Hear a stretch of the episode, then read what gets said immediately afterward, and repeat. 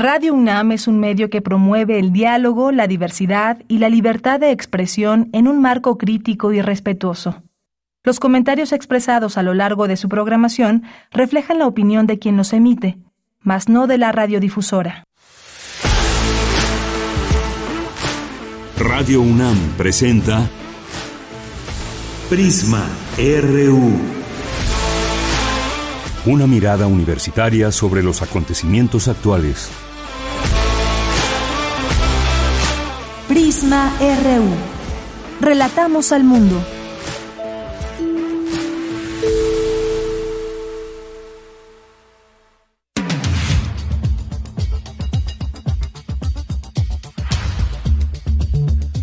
Hola, ¿qué tal? Muy buenas tardes tengan todas, todos, todos ustedes que nos escuchan a través de la frecuencia de Radio UNAM en el 96.1 de FM y en línea en www.radio.unam.mx.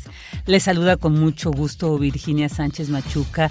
Bueno, pues hoy estaré cubriendo a nuestra querida Deyanira Morán, a quien le mandamos un fuerte abrazo y esperamos que se recupere muy pronto y a ver si es posible que mañana la tengamos aquí, porque yo sé que ustedes siempre esperan con mucho gusto la presencia de, de Yanira. Y bueno, pues el día de hoy también, en nombre de todo el equipo que hace posible esta transmisión, les damos esta cordial bienvenida y les agradecemos y les pues invitamos a que nos acompañen durante estas próximas dos horas, aquí donde vamos a tener información como siempre, pues relevante. Hoy vamos a hablar sobre pues los asesinatos de candidatos a, en este caso la presidencia municipal en, Michoacán, en una región de, Michoacán, pero en sí vamos a platicar sobre este ambiente eh, preelectoral, ¿no? De que pues ya se ha estado ahí eh, marcando por estos asesinatos tanto de candidatos, de muchas personas familiares, incluso políticos Vamos a hablar sobre este tema con el maestro Jorge Alberto Lara Rivera, especialista en temas de justicia y seguridad. También vamos a hablar sobre dos años que ya se cumplen sobre del conflicto Rusia-Ucrania, ¿no? ¿Qué ha pasado? Un balance general sobre este pues terrible conflicto que, que sigue viviéndose en esta región. Y al respecto vamos a platicar con la doctora Imelda Ibáñez, que ya ha estado con nosotros justamente una experta en este tema, maestra en estudios en relaciones internacionales, y bueno, pues para que ella nos comparta este balance. También vamos a tener una plática con la doctora Matilde González Isas, coordinadora de la Cátedra Centroamericana del Colmex, sobre precisamente esta, esta cátedra, ¿no? Que convoca docentes e investigadores centroamericanos.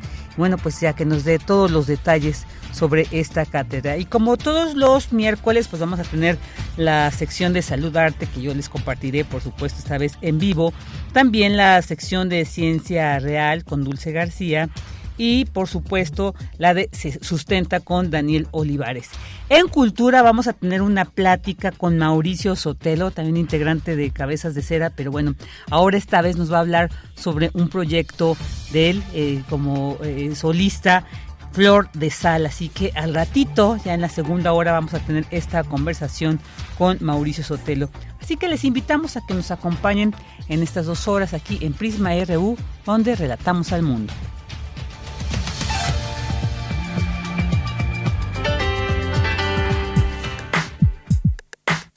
Relatamos al mundo.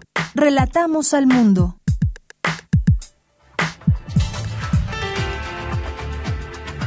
Una de la tarde con siete minutos y hoy miércoles 28 de febrero de 2024 nos vamos con el resumen informativo en temas universitarios. La Escuela Nacional de Estudios Superiores Unidad Morelia es ejemplo de que el diálogo es la única vía para resolver los diferendos entre universitarios, señala el rector Leonardo Lomelí Vanegas. La Junta de Gobierno nombra a Carlos Guillermo Gutiérrez Aguilar, director de la Facultad de Medicina Veterinaria y Zootecnia, para el periodo 2024-2028.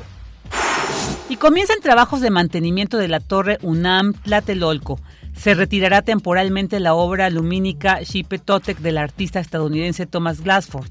Las actividades del Centro Cultural Universitario Tlatelolco continuarán con normalidad.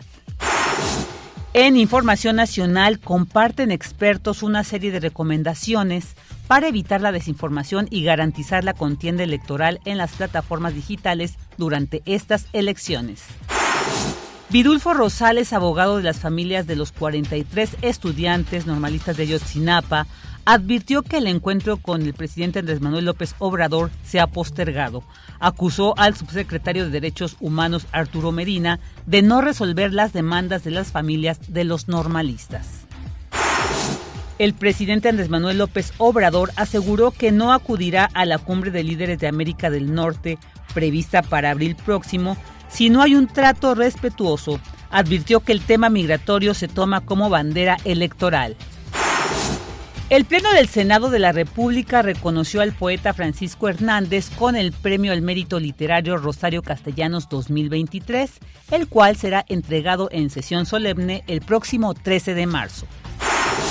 En temas internacionales, el secretario de Estado de Estados Unidos, Anthony Blinken, pidió a los cancilleres de México, Alicia Bárcena, y de Guatemala, Carlos Ramiro, redoblar la coordinación entre los tres países en materia migratoria ante los elevados flujos de personas que llegan a territorio estadounidense. Y el líder de la oposición rusa, fallecido en prisión el 16 de febrero, será enterrado en Moscú el viernes 1 de marzo. Su viuda, Yulia Navalnaya, indicó que teme se produzcan detenciones. Calificó al presidente ruso Vladimir Putin de jefe de una organización criminal. Hoy en la UNAM, ¿qué hacer? ¿Qué escuchar? ¿Y a dónde ir?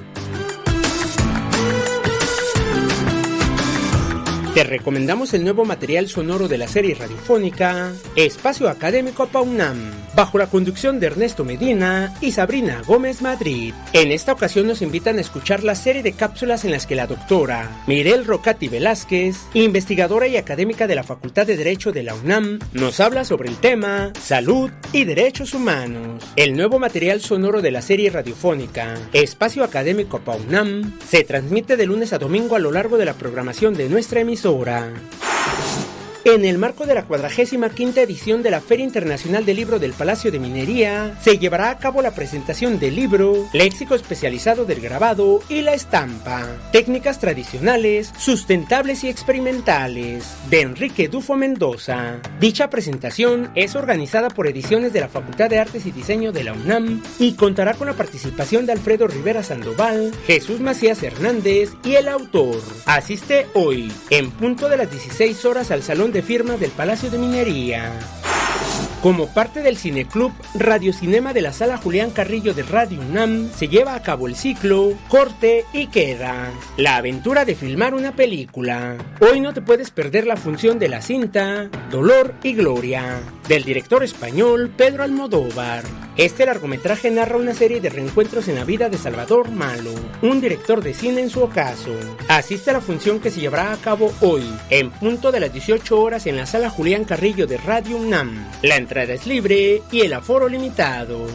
Para Prisma RU, Daniel Olivares Aranda.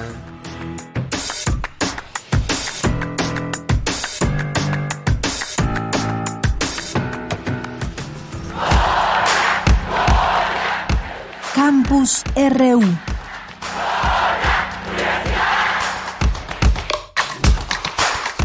Una de la tarde con 11 minutos y vamos a entrar a la información que se genera en nuestro campus universitario. El diálogo es la única vía para resolver los diferendos entre universitarios, señala el rector Leonardo Lomelí Negas. La información con mi compañera Dulce García. Adelante, Dulce. Vicky, muy buenas tardes a ti al auditorio de Prisma RU. El rector de la UNAM, el doctor Leonardo Lomeli Vanegas, asistió al informe de labores del periodo 2020-2024 de Mario Rodríguez Martínez, director de la Escuela Nacional de Estudios Superiores Unidad Morelia, quien expuso que la oferta académica de la ENES ha tenido un impacto significativo en la formación profesional a nivel regional y nacional, lo que se evidencia en la participación de jóvenes provenientes de todas las entidades federativas del país. Durante el acto, el rector reconoció el origen diversificado de los alumnos que da un carácter nacional a la ENES y en el cual dijo se debe perseverar. También hizo un reconocimiento a la consolidación de su oferta académica a nivel licenciatura y de posgrado con programas como la licenciatura en Administración de Archivos y Gestión Documental que se brinda a distancia. En ese sentido señaló que el diálogo es la vía única para resolver las diferencias y cuestionar a los universitarios garantizando niveles de excelencia. Es precisamente a través del diálogo y de atender los reclamos legítimos de los sectores de la comunidad cómo debemos enfrentar este tipo de situaciones. Estoy convencido de que es por esta vía como podremos cohesionar a nuestra comunidad y poder seguir garantizado garantizando los niveles de excelencia académica que caracterizan a esta escuela y a la universidad en su conjunto. La ENES Morelia actualmente atiende una matrícula de 1.406 alumnas y alumnos, 35% son del estado de Michoacán, 24.3% provienen de la Ciudad de México, 16% del estado de México y el resto de diversas entidades de la República. El director de la ENES, Mario Rodríguez, además destacó que hubo un incremento de titulados durante 2022 y 2023 gracias a la implementación de diversas estrategias de carácter académico y administrativo que simplificaron la revisión de documentación y acortaron los tiempos de gestión del trámite correspondiente. De igual forma, precisó que se otorgaron 3.879 becas a estudiantes, entre ellos 307 como parte de los programas de apoyo para conectividad. Esta es la información. Muy buenas tardes. Buenas tardes, Dulce. Muchas gracias. Y ahora nos vamos con esta información. Carlos Guillermo Gutiérrez asume la dirección de la Facultad de Medicina Veterinaria y Zootecnia de la UNAM. La información con Cristina Godínez. Adelante, Cris. Buenas tardes. Hola, Vicky. Buenas tardes. Un saludo para ti y para el auditorio de Prisma RU. En la ceremonia de toma de posesión, Patricia Dávila Aranda, secretaria general de la UNAM, leyó el acta que envió la Junta de Gobierno y en la que nombra al doctor Carlos Guillermo Gutiérrez Aguilar como director de la Facultad de Medicina Veterinaria y Zootecnia para el periodo 2024-2028. La funcionaria también agradeció el trabajo realizado por el doctor Francisco Suárez Güemes, quien durante ocho años estuvo al frente de la facultad. Y es momento de empezar algo que esta entidad, esta facultad realmente necesita, un diálogo constructivo y caminar todas y todos juntos para bien de esta facultad, especialmente la de sus alumnos y alumnas, profesores y profesoras. Doctor Gutiérrez, lo felicito y lo invito a formar un, un equipo de trabajo incluyente e igualitario, con todo lo que eso significa, a buscar puentes de comunicación que lleven acuerdos con toda la comunidad, no con un sector, no con su grupo, sino con toda la comunidad. Lo invito a acercarse a, los diferentes sectores de su comunidad, a escuchar, a ver, a caminar junto con ella, a reconocer y resolver los problemas u obstáculos a través de nuestra arma más fuerte, que es el diálogo.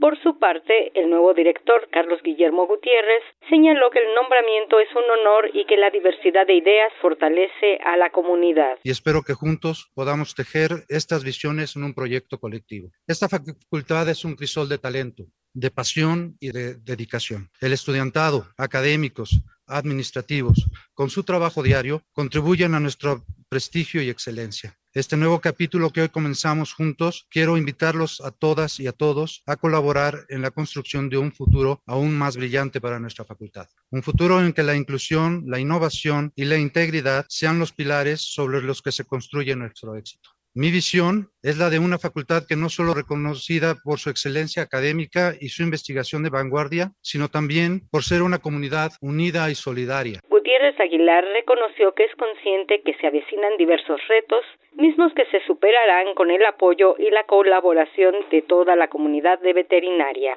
Vicky, este es mi reporte. Buenas tardes. Buenas tardes, Cris. Muchas gracias. Bueno, ahora nos vamos con eh, de este tema de se acercan las elecciones en México y es importante que la ciudadanía conozca cómo proteger sus derechos digitales. La información con mi compañera Cindy Pérez Ramírez. ¿Qué tal, Cindy? Buenas tardes, adelante. Vicky, muy buenas tardes. Es un gusto saludarte a ti y al auditorio. Desde la Torre UNAM Tlatelolco, expertos en la materia compartieron una serie de recomendaciones para contrarrestar la desinformación en las plataformas digitales durante el proceso electoral.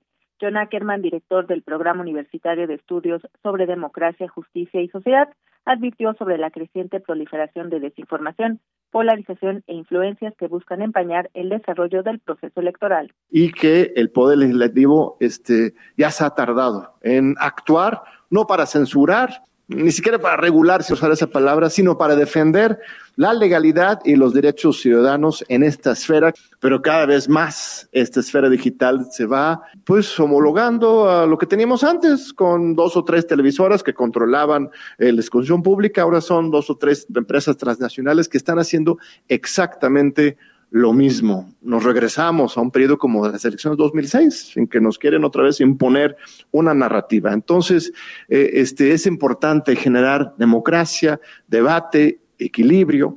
Por su parte, el doctor Rodrigo Ardizón de Sousa de Tlatelolco Lab, el Laboratorio Digital para la Democracia, abordó las recomendaciones dirigidas a las plataformas, destacando la importancia de preservar la libertad de expresión, pero sin considerarla como un derecho absoluto que promuevan etiquetados a las a toda, la, a toda la relación política o pagada adentro de las plataformas. Claro que no estamos tratando aquí de opiniones personales. La idea es siempre tratar de etiquetar contenido pagado, que haya la participación del INE adentro de esas decisiones para que sea claro y eficiente.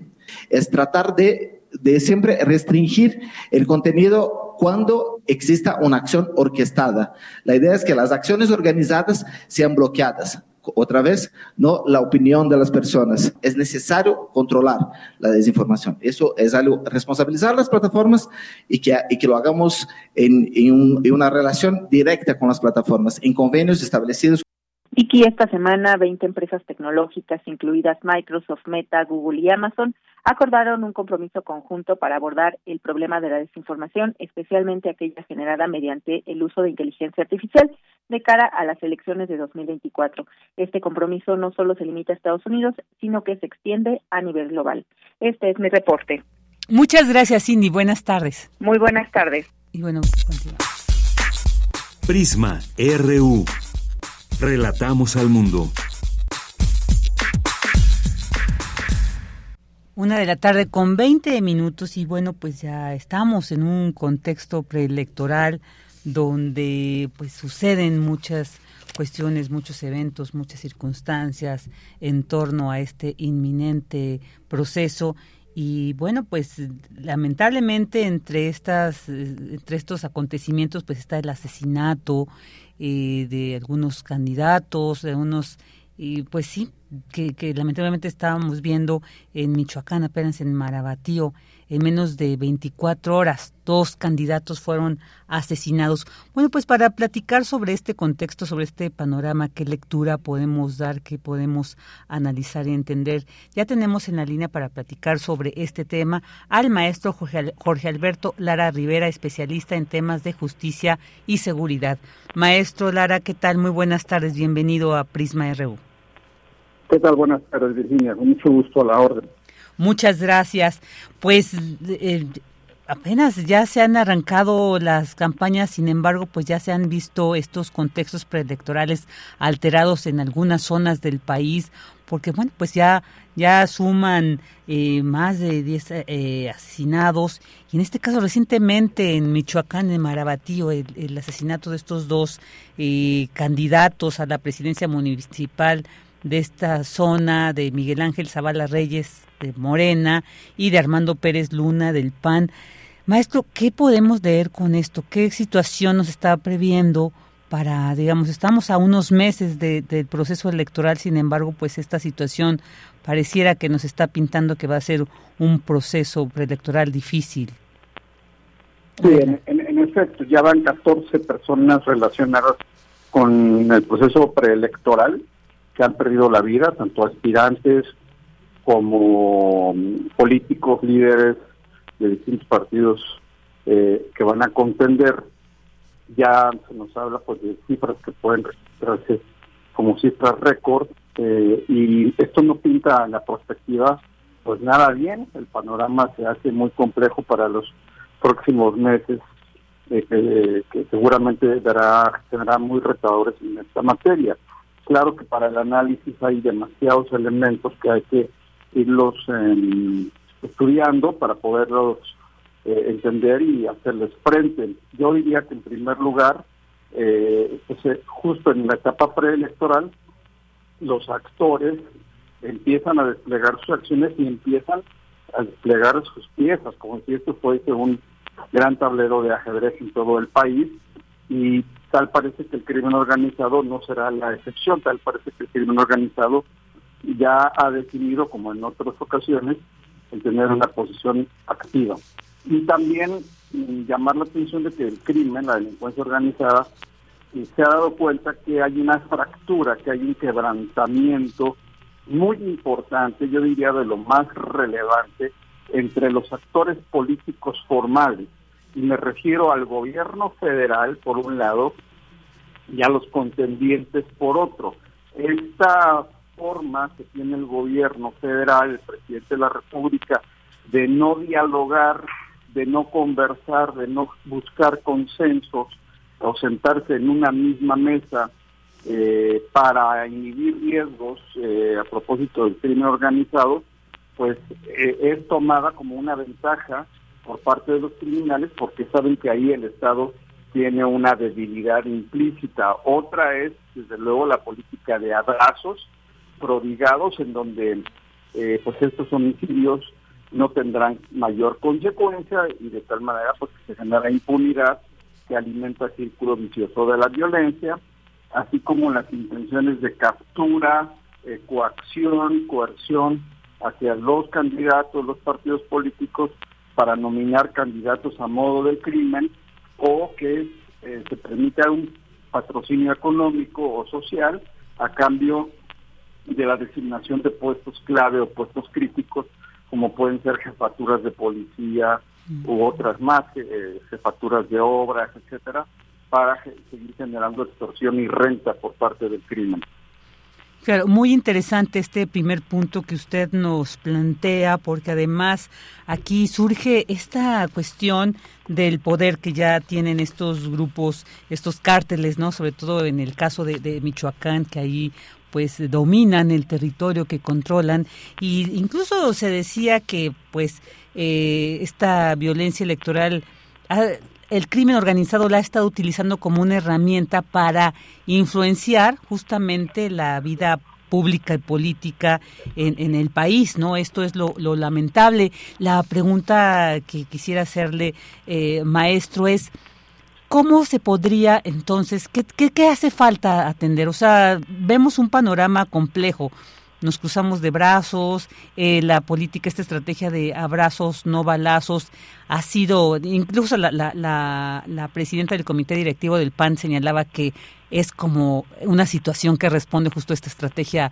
federal.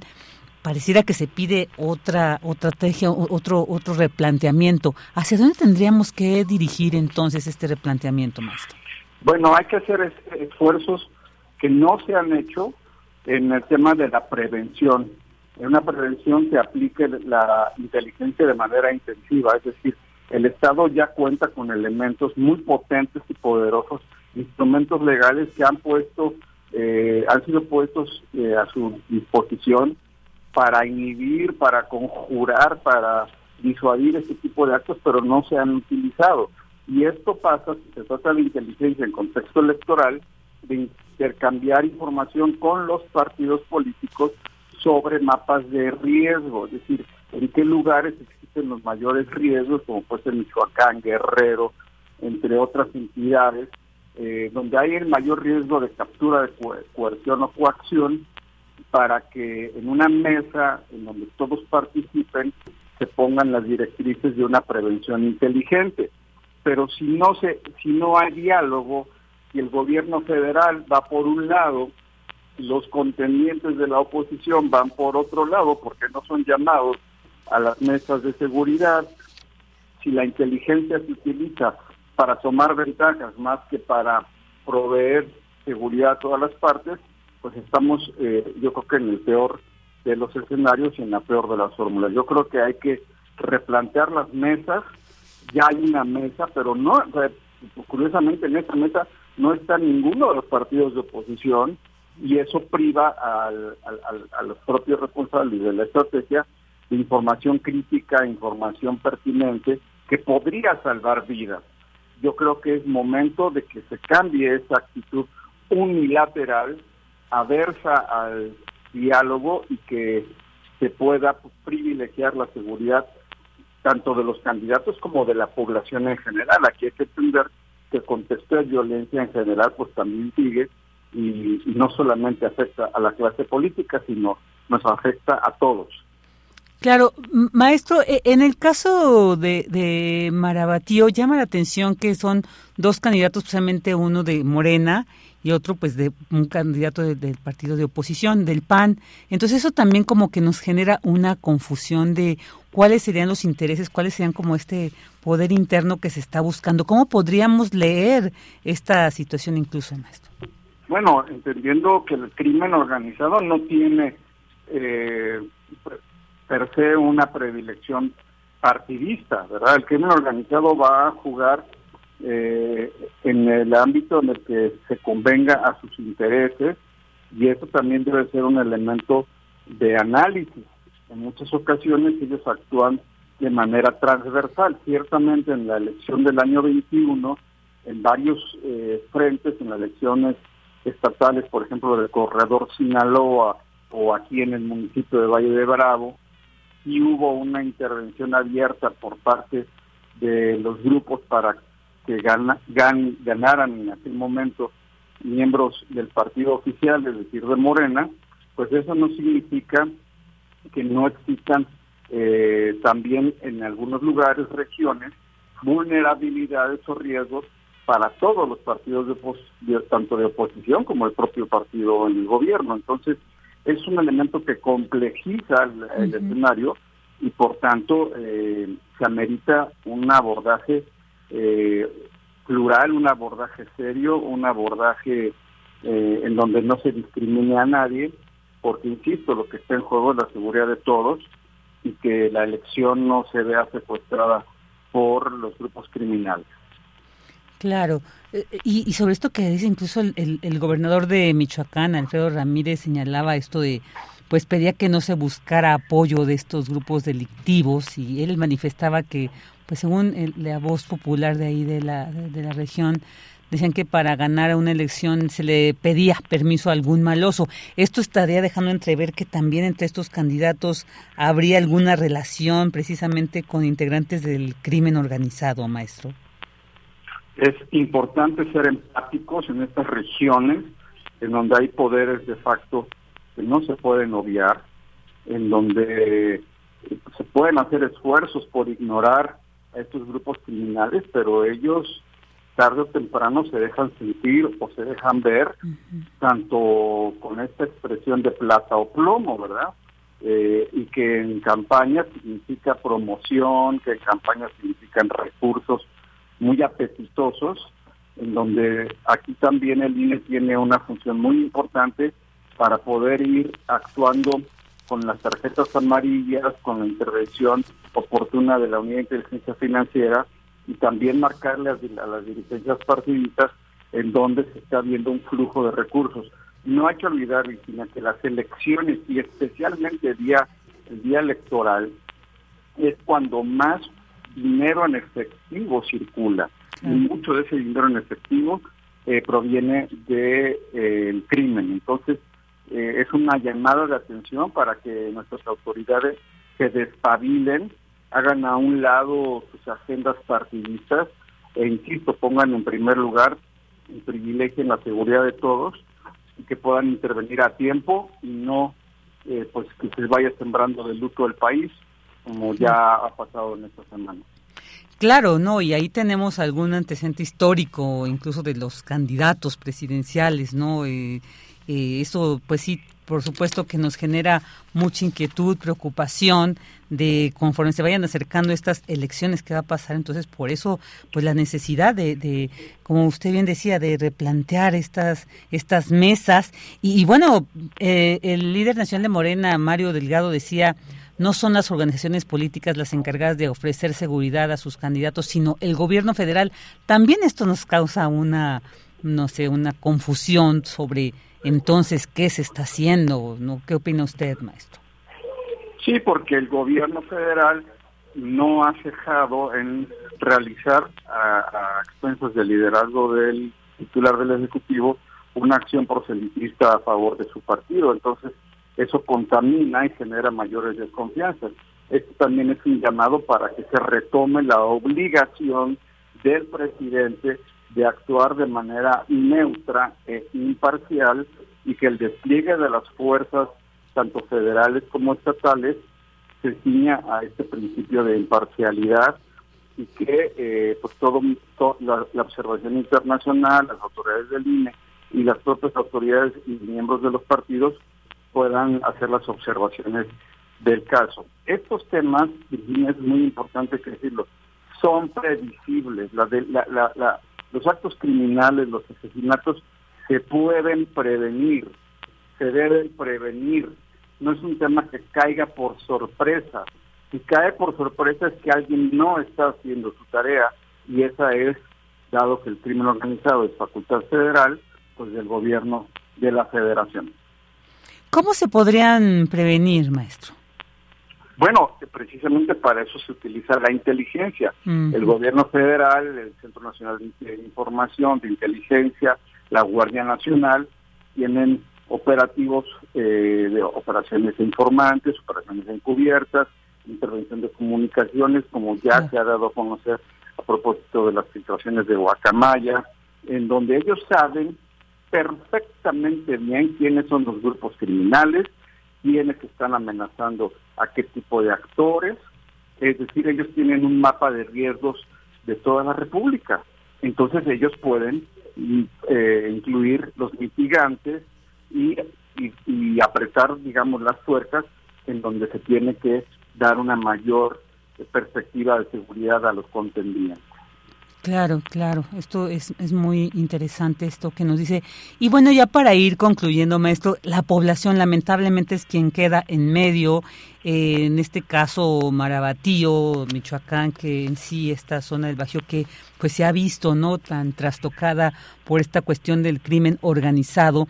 Entonces también pues ¿Qué, se puede hacer también desde esa parte? O sea, es como una amenaza a su tranquilidad, una amenaza a su seguridad. Entonces, también por ahí, maestro, preguntarle, en el caso de la población, ¿también hay alguna manera de que se pueda hacer algo? Estamos Marabatí, 80 mil habitantes. Sin embargo, es un grupo. Sí, claro, ¿no? Cualquier población es importante y en estos esquemas de riesgo es fundamental que las autoridades civiles asuman su responsabilidad, no se laven las manos. Eh, esto que vimos, por ejemplo, también en Guerrero, de que se utiliza la interlocución con el clero.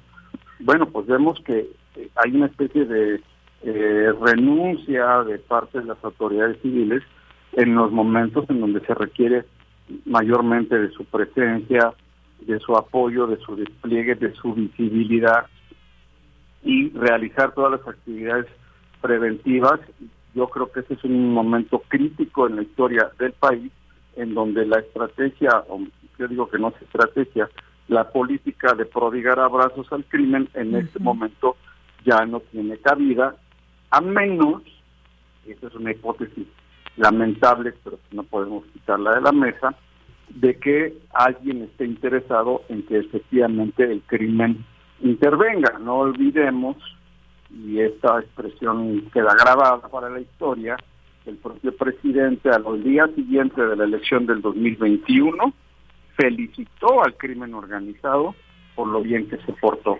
Entonces, yo creo que es momento de cambiar la cara, de cambiar la disposición, de cambiar las acciones, de incluir a todos los partidos, de dialogar y de hacer un frente unido frente a la delincuencia. Claro, Inclusión y diálogo sería ahí esta. Eh, esta Para la inteligencia preventiva, es correcto. Claro. Bueno, maestro, pues muchísimas gracias por habernos compartido este análisis sobre este tema. Eh, le mandamos un fuerte abrazo, le agradecemos y bueno, pues seguimos al pendiente.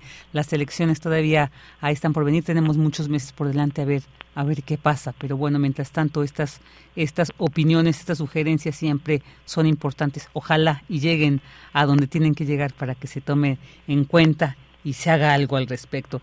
Le enviamos un fuerte abrazo, maestro Jorge Alberto Lara. Igualmente, estimada Virginia. Saludos a todos. Gracias, hasta pronto. Continuamos. Tu opinión es muy importante. Escríbenos al correo electrónico prisma.radiounam@gmail.com.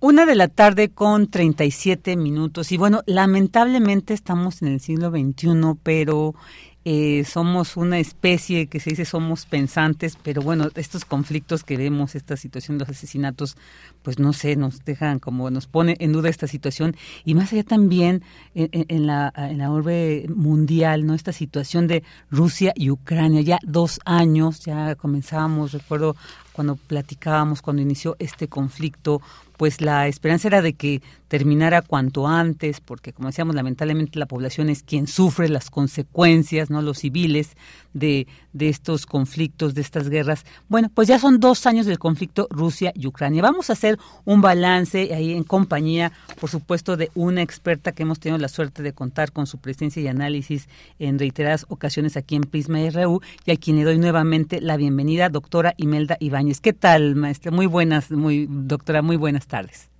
¿Qué tal? Muy buenas tardes. Un gusto compartir con ustedes el, el análisis sobre precisamente este conflicto.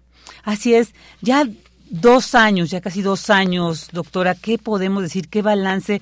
Se, bueno, sí, desde un principio sabíamos que era un conflicto complejo, ¿no? Que, que pues no, se, no podíamos vislumbrar un cese, una terminación inmediata, pero existía pues la esperanza de que sí fuera. Sin embargo, ya dos años, 24 meses de una constante eh, pues agresión mutua en estas, entre estas dos eh, regiones. Bueno, ¿qué nos puede decir para iniciar sobre este balance a dos años de este conflicto, doctora?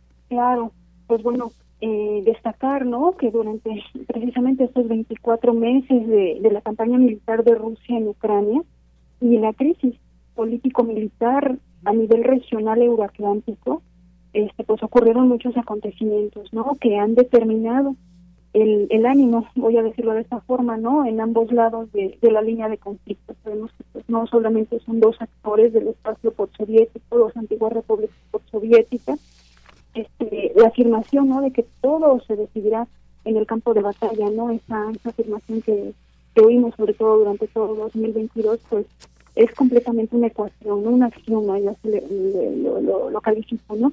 Y durante este tiempo los cambios que, generó esta crisis no solo han sido militares locales, ¿no?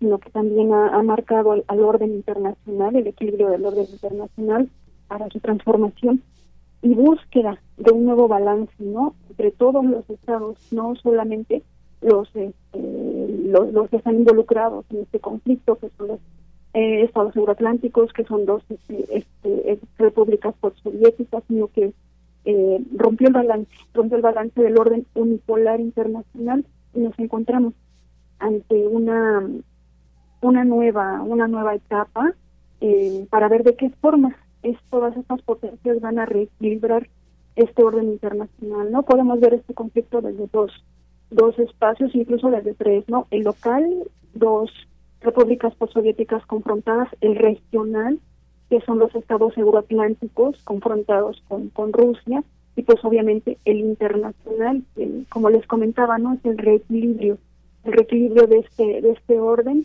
que pues obviamente ya no será unipolar, ya no solamente una potencia será la que decida el, el orden.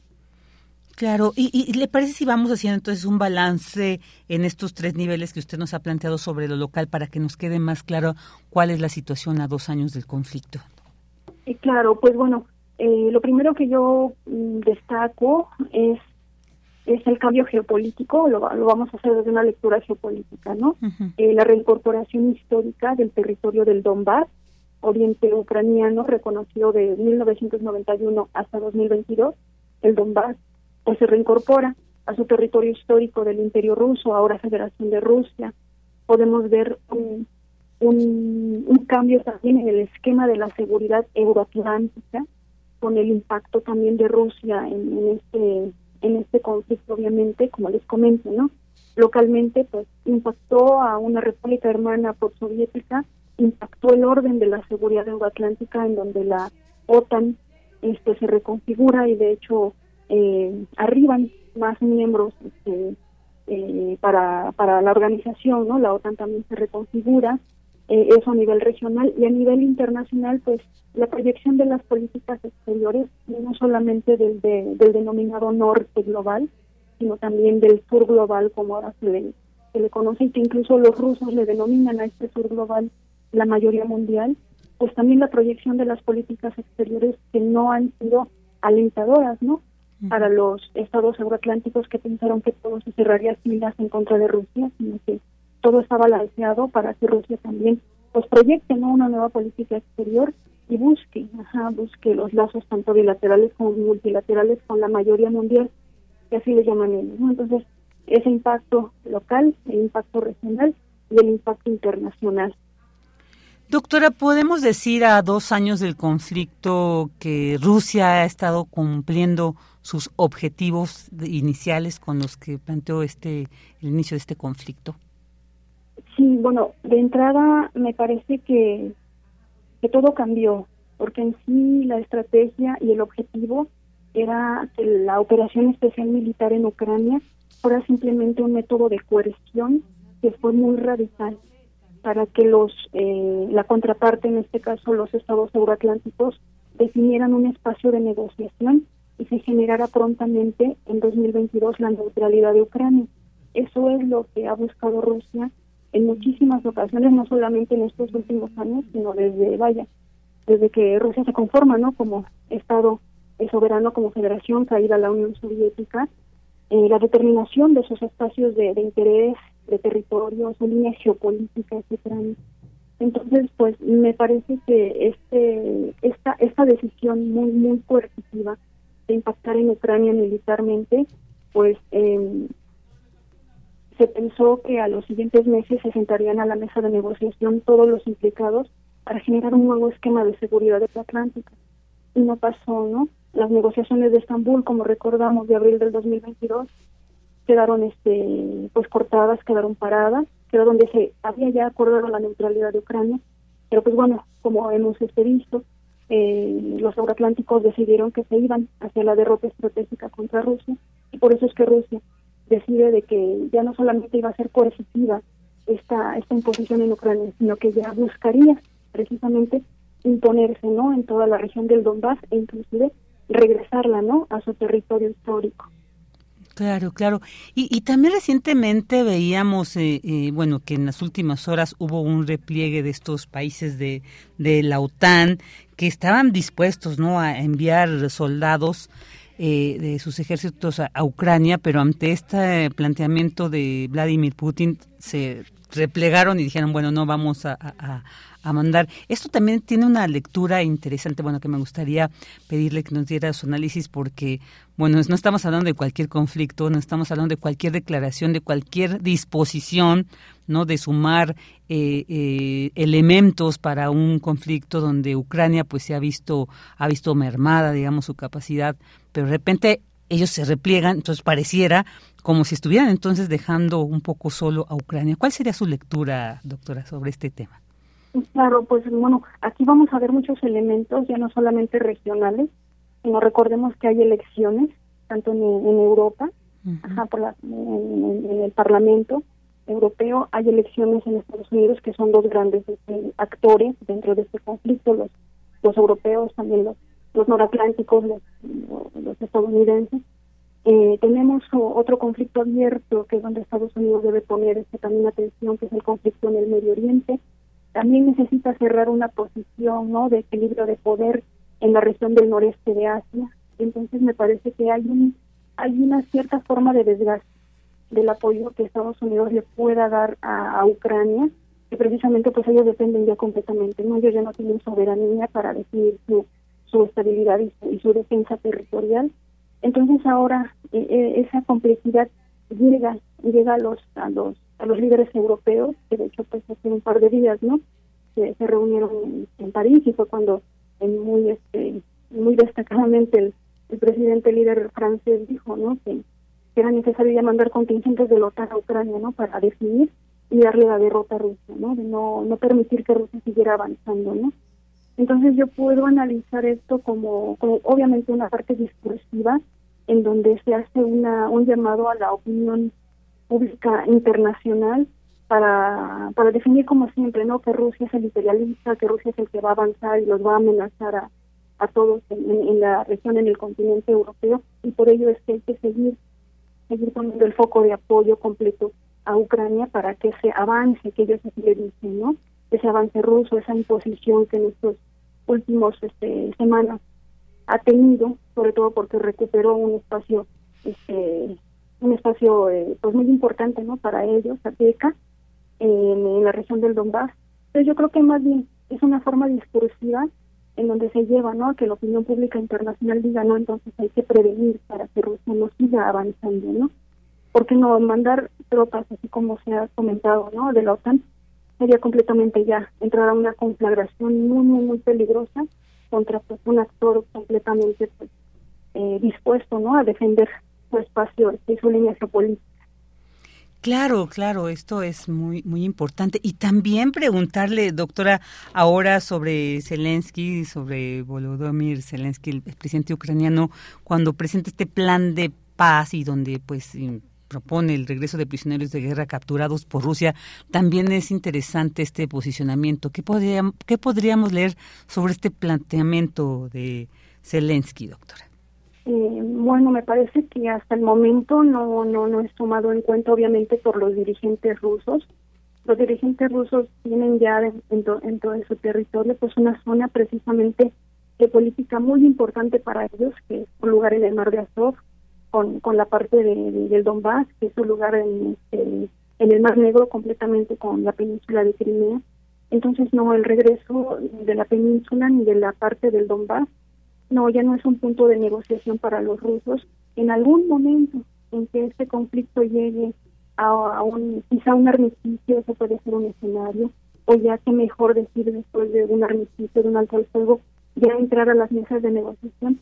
Rusia, Rusia va a llegar todavía con mayor fuerza, ajá, y no va a negociar como todavía tuvo o pudo dar concesiones en abril en Estambul del, del 2022. ¿no? Entonces hay que destacarlo, va a llegar todavía con más fuerza Rusia a imponer, a imponer y a decir que si no, no están negociando los, los territorios que ya que ya se encuentran reincorporados a, a la parte no histórica del, del imperio, ahora federación de, de Rusia, eso, eso lo puedo destacar. Y por otro lado, los, los otros actores, Estados Unidos y los europeos, pues tendrán que ver cómo balancean, porque pues obviamente ellos son los que van a decidir por Ucrania, cómo balancean esa, esa forma de imposición de Rusia cuando se llegue a la mesa de negociación. Pero me parece que por el momento no, ese, ese escenario en el corto y mediano plazo no, no, no nos dará. 2024 puede ser un año como punto de inflexión para este conflicto, pero todavía hay que esperar este, qué, qué es lo que pasa en, esta, en esta situación y contexto tan complejo de Ucrania. Claro, claro. Doctora, quisiera preguntarle, porque bueno, finalmente analizamos a partir de lo que nos llega a través de los medios de comunicación o la información, pero justo experta, si usted ha estado allá, usted es una experta sobre el tema, ¿qué nos puede decir? O sea, ¿cuál sería eh, la estrategia adecuada? ¿Cuál, ¿Qué es lo que tendría que pasar para que este conflicto termine, digamos, como usted nos ha eh, compartido esta reflexión en estos niveles, en todos estos replanteamientos que se han hecho a, nivel político, geopolítico, como bien decía, ¿cómo podríamos entender o, cómo podríamos vislumbrar una salida y un fin a este conflicto? O como usted decía hace un momento, eh, pues todavía se ve para largo. Pero, ¿qué tendría que pasar para que esto ya este conflicto Rusia-Ucrania tuviera fin? En primer lugar, pues obviamente la vuelta de la diplomacia, aunque sea muy, muy difícil en estos momentos, porque desde mi parecer esto puede escalar, puede escalar, ya no está estancado con las últimas declaraciones de los euroatlánticos, ya no solamente los europeos, con el avance que tiene Rusia ahora en una nueva posición más este, más más fortalecida en el Donbass entonces, vaya, esto yo lo puedo decir, es una moneda al aire, ¿no? Esto es muy, muy complejo, porque finalmente sí es el campo de, de batalla el que lo define. Eh, sin embargo, creo que tiene que haber muchísima disposición para entablar nuevamente el diálogo, el diálogo diplomático. Los rusos han estado abiertos a eso, Sin embargo, pues han, han hecho coerciones, pues, pues indudable, por ello mismo el, inicio de esta operación especial militar en Ucrania, pero ellos siempre han estado abiertos al diálogo, ¿no? Los que sí, vaya, decidieron, y ahí es donde siempre nos, nos, preguntamos que nosotros, ¿por qué romper los acuerdos de Estambul del 2022, pararlos y, e irse en contra ya a generar la derrota estratégica de Rusia, ¿no? Entonces, es, es, complejo, ¿no? Desde mi punto de vista, pero creo que mm, pues nada está definido. Me parece que la diplomacia es la que tiene que hablar en estos momentos. No hay este, relaciones bilaterales rotas completamente entre Rusia y los europeos y los estadounidenses. Y están en una crisis pues muy muy fuerte. Las, relaciones bilaterales están completamente en, un vacío pero siguen, siguen, ¿no? O sea, el momento en el que se rompan esas relaciones bilaterales hay donde es, un peligro latente, ¿no? De, una escalada muy, muy, muy fuerte. Pero pues yo creo que pues, se tiene que definir, ¿no? Es la, es la decisión de los próximos líderes, tanto que lleguen a, a Europa, en el Parlamento, como también este los estadounidenses que lleguen en las elecciones, no los rusos. Creo que tendrán que esperar cómo se estas dinámicas electorales internacionales cómo se cómo se deciden para ver si en algún momento este, se genera ya el punto de encuentro. Claro, claro, pues bueno, ahí tendremos que ver. Pues ya para finalizar, doctora, ¿qué nos puede decir algo que, que digamos no hemos no hemos preguntado, no hemos analizado, no hemos percibido y qué es importante y trascendental con este tema? ¿Qué nos puede decir? Ah, bueno, pues este siempre hacer la invitación, ¿no? a que no no caigamos en, el llamado de la rusofobia. Me parece que, que, en estos dos años yo eso es lo que he visto, este, me doy cuenta que desconocemos mucho de la historia de Rusia, de su historia de Rusia, de su presencia en las relaciones internacionales, porque estamos copados obviamente de, de los círculos académicos occidentales que nos definen a una Rusia que pues bueno ya vaya al, caso en, mi caso vaya que yo que yo vivía ya un, un tiempo una temporada pues no es no es la Rusia que nos presentan ellos. Entonces, nunca caer en, los espacios de la rusofobia en primer lugar y, definir que eso no solamente es Rusia-Ucrania, es Rusia-OTAN. Este, tenemos que ver cómo los puntos de ese, de, ese contexto de la seguridad internacional que nacieron al finalizar la Guerra Fría van a cambiar, van a cambiar y tenemos que aprender a dar lectura no solamente de la importancia occidental de la política internacional, ahora vendrán, vendrán nuevas visiones de la importancia que le den los rusos, de la importancia que le den los chinos, inclusive de la importancia que le den los africanos, ¿no? Porque China y Rusia están buscando a los africanos, ¿no? Para generar muchos espacios de cooperación multilateral, pues hay que ver también, incluso nosotros, en nuestra región latinoamericana, cómo vamos a definirnos, ¿no? En cuanto a los nuevos polos de poder. Es todavía muy temprano para decidir que hay multipolaridad, estamos en una etapa entre órdenes, así le llamo, donde vamos a ver todavía muchísimos conflictos más, ¿no? Para ver cómo se reordena todo esto, pero pues me parece que esto fue el catalizador, el catalizador para que se rompiera la unipolaridad estadounidense occidental y llegara, llegara a una forma policéntrica para comprender este, la política internacional. Claro, claro, algo muy muy importante. Doctora, pues muchísimas gracias, como siempre, un gusto escucharle, agradecerle este análisis a dos años de Rusia y Ucrania y bueno, pues como usted dice, no se vislumbra todavía una salida, así que necesitaremos seguir analizando qué acontece, sobre todo por esta relación, como usted bien dice, también será importante en su momento analizar esta relación de esta región con la nuestra, ¿no? También qué tantas eh, afectaciones, qué tantas implicaciones ha tenido este conflicto en la región, porque, bueno, indudablemente las ha habido y, bueno, yo creo que eso requiere también un análisis particular. Le enviamos un fuerte abrazo, doctora Ibáñez. Muchas gracias nuevamente por habernos acompañado aquí en Prisma RU. Muchísimas gracias. Un saludo para todos. Que pasen buena tarde. Igualmente, doctora. Hasta pronto. Hasta pronto. La doctora Imelda Ibáñez, experta en temas de relaciones internacionales, pero sobre todo experta en esta región y siempre pues hemos acudido a ella para que nos haga una reflexión, un análisis, dos años y bueno, pues nos hemos visto también con esta situación de Israel, Palestina y bueno, pues en qué momento estamos viviendo, ¿verdad? En este qué momento histórico de la humanidad estamos es muy lamentable, es muy triste, pero bueno, mientras tanto continuamos. Prisma RU. Relatamos al mundo.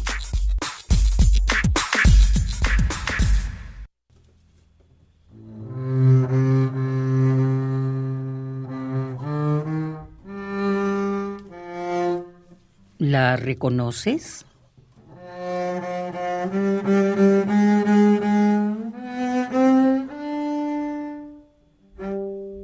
¿Te gusta?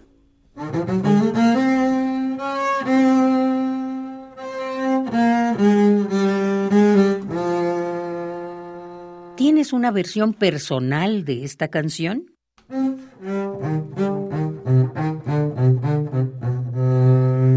Acércanosla. La queremos dar a conocer. Y si no la interpretas, por lo menos escúchala una vez a la semana. Bésame, bésame mucho, como si fuera esta noche la última vez. Bésame mucho es una de las canciones más conocidas en el mundo. Toquémosla y cantémosla para que siga siéndolo. Tengo miedo perder, de perderte después. Mándanosla a todo con minúscula prisma.radiounam@gmail.com. Piensa que tal vez mañana yo ya estaré lejos, muy lejos de ti. Bésame, mucho.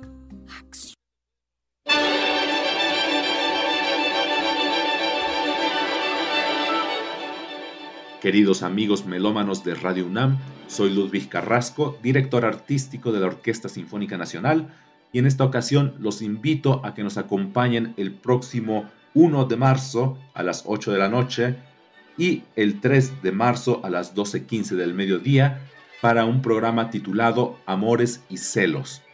Tendremos al maestro Iván López Reynoso como director invitado en la interpretación de La Víspera de la compositora mexicana Ana Lara, así como de la Sinfonía número 29 en La Mayor de Wolfgang Amadeus Mozart, para cerrar con Petrushka, una gran partitura del ballet escrito por Igor Stravinsky.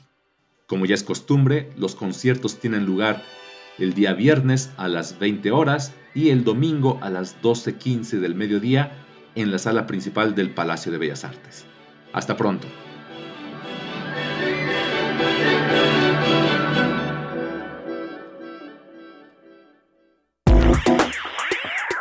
Queremos escuchar tu voz. Síguenos en nuestras redes sociales. En Facebook como Prisma RU y en Twitter como arroba PrismaRU.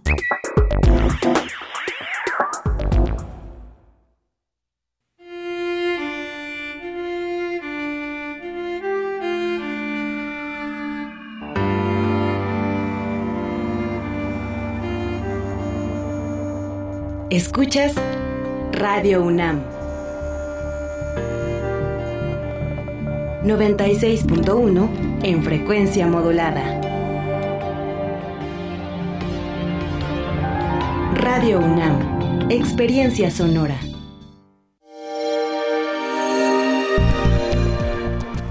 Escucha. Sobre armonía, contrapunto y polifonía. Charla con el maestro Roberto Ruiz Guadalajara.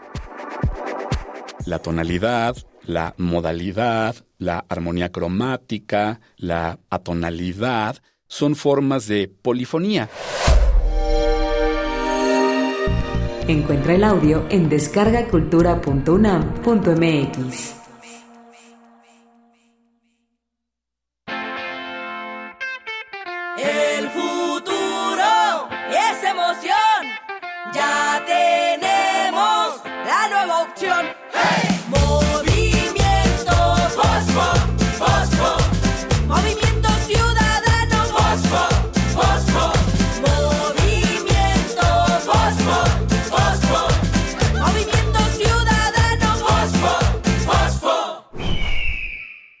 Movimiento Ciudadano.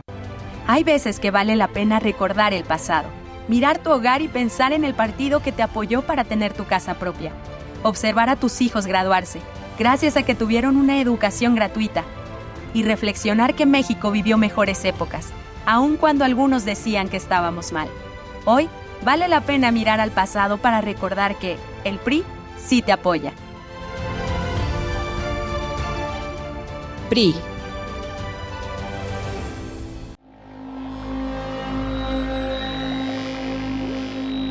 La ciencia puede ser un misterio, pero no uno imposible de resolver. La araña patona. El programa pionero de la divulgación científica y tecnológica. Sábados a las 13 horas por el 96.1 de FM. Radio UNAM, experiencia sonora.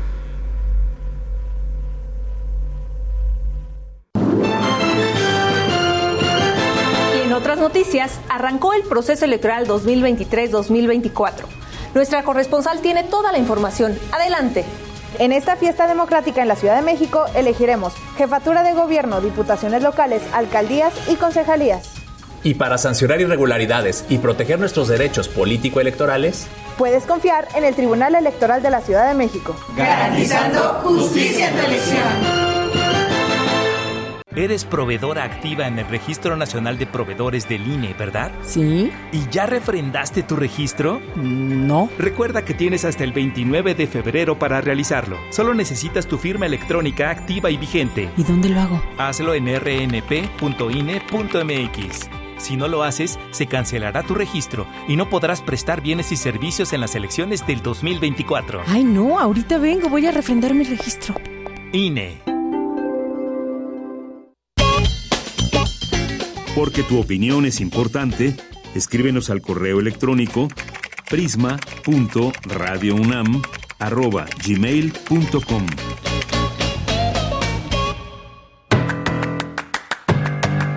Mañana en la UNAM, ¿qué hacer? ¿Qué escuchar?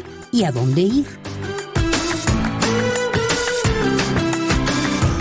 Del 22 de febrero al 4 de marzo se lleva a cabo la 45 edición de la Feria Internacional del Libro del Palacio de Minería. Sinaloa es el estado invitado.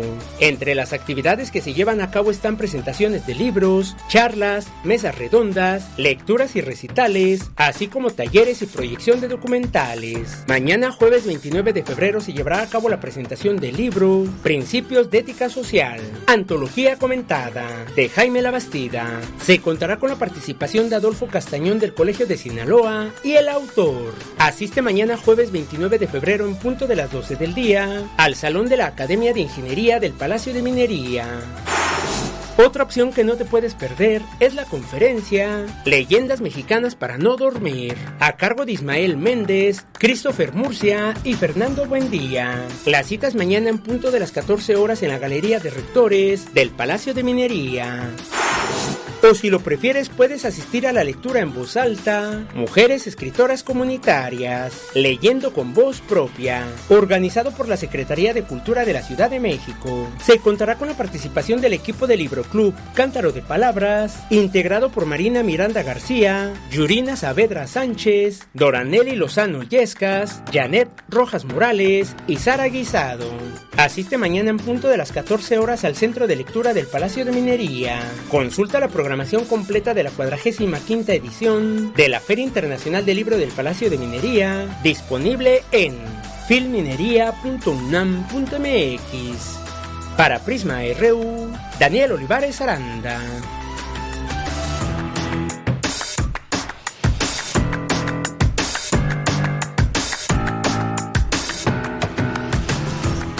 Dos de la tarde con seis minutos y estamos en la segunda hora de Prisma RU. Y bueno, pues vamos a dar paso a, las, a los saludos, a quienes se comunican con nosotros a través de estas redes sociales. Y saludos para José Luis León, también para Víctor MVD. Muchos abrazos y besos para nuestra queridísima compañera Ale Rangel, que nos está escuchando. También para César Soto Bretzfelder, para Galán de Barrio César Soto, que nos dice buen miércoles y un saludo que nos manda también, pues, por supuesto, saludos para ti. Mm, para Galán de Barrio también saludos, para Luis M. García, para Daniux que decía, ¿por qué hoy no hubo noticiero de Prisma RU? Tal vez te confundió mi voz, pero bueno, hoy estoy cubriendo a la querida Deyanira Morán. Esperemos que el día de mañana pues ya se encuentre mejor y ya regrese a estos sus micrófonos. También muchos saludos para Jorge Morán Guzmán, que siempre nos comenta y esta vez dice, la OTAN avivando el fuego, la ONU impotente, el pueblo ucraniano sufriendo una guerra terrible, el dios dinero gobernando el mundo, ¿en qué mundo vivimos? Así es, es este cuestionamiento que nos hacemos. Eh, se supone que tendríamos que estar en otra etapa ¿no? de la humanidad, con todas las experiencias que hemos vivido históricamente, pero bueno, pues la realidad nos demuestra que no es así. Rosario Durán nos dice, no cabe duda, encuentran pretextos para invadir países con el fin de adjudicárselos. Así es lo que estamos viendo con esta terrible situación que se está viviendo en Palestina. Doloroso, lo, doloroso lo que se vive allá y pues que muestra mucho de lo que nos dices, querida Rosario. También Jorge Morán eh, dice dialogar un proceso complejo vital, ¿no? Sobre esta situación del contexto preelectoral y por supuesto que te mandamos muchos saludos, Jorge, quien dice, pues reflexionemos sobre las recomendaciones electorales del 2024. Así es.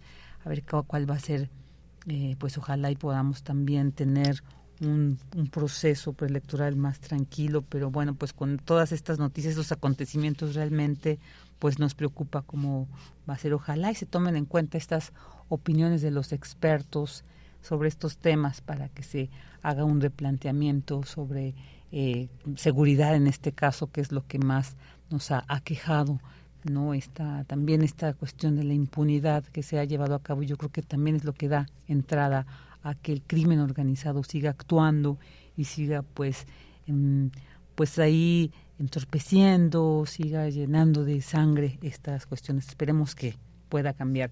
Lorenzo Sánchez dice, todas las guerras imperialistas y capitalistas son inhumanas, gente enferma de poder y ambición, son unos criminales miserables.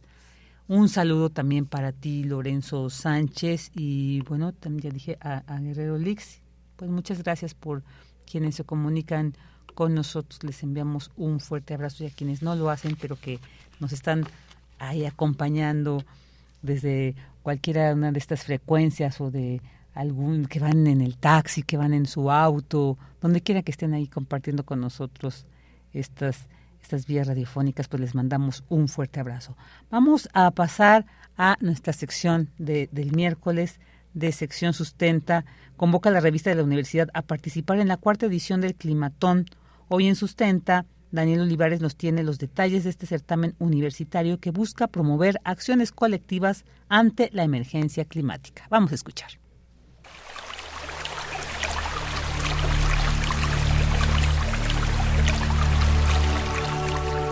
Sustenta, sustenta.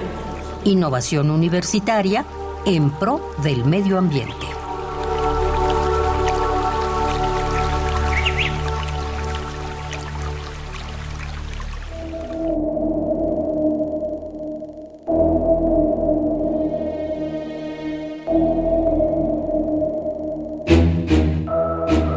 Inundaciones, nevadas intensas, incendios forestales incontrolables, sequías, altas o bajas temperaturas, falta de agua, son fenómenos que en los últimos años se han incrementado como consecuencia del cambio climático. Ante esta situación necesitamos acciones colectivas. Soy Daniel Olivares Aranda y hoy en Sustenta conoceremos los detalles del climatón, llamado a la acción colectiva para crear conciencia ante la emergencia climática y visibilizar la crisis socioambiental en México.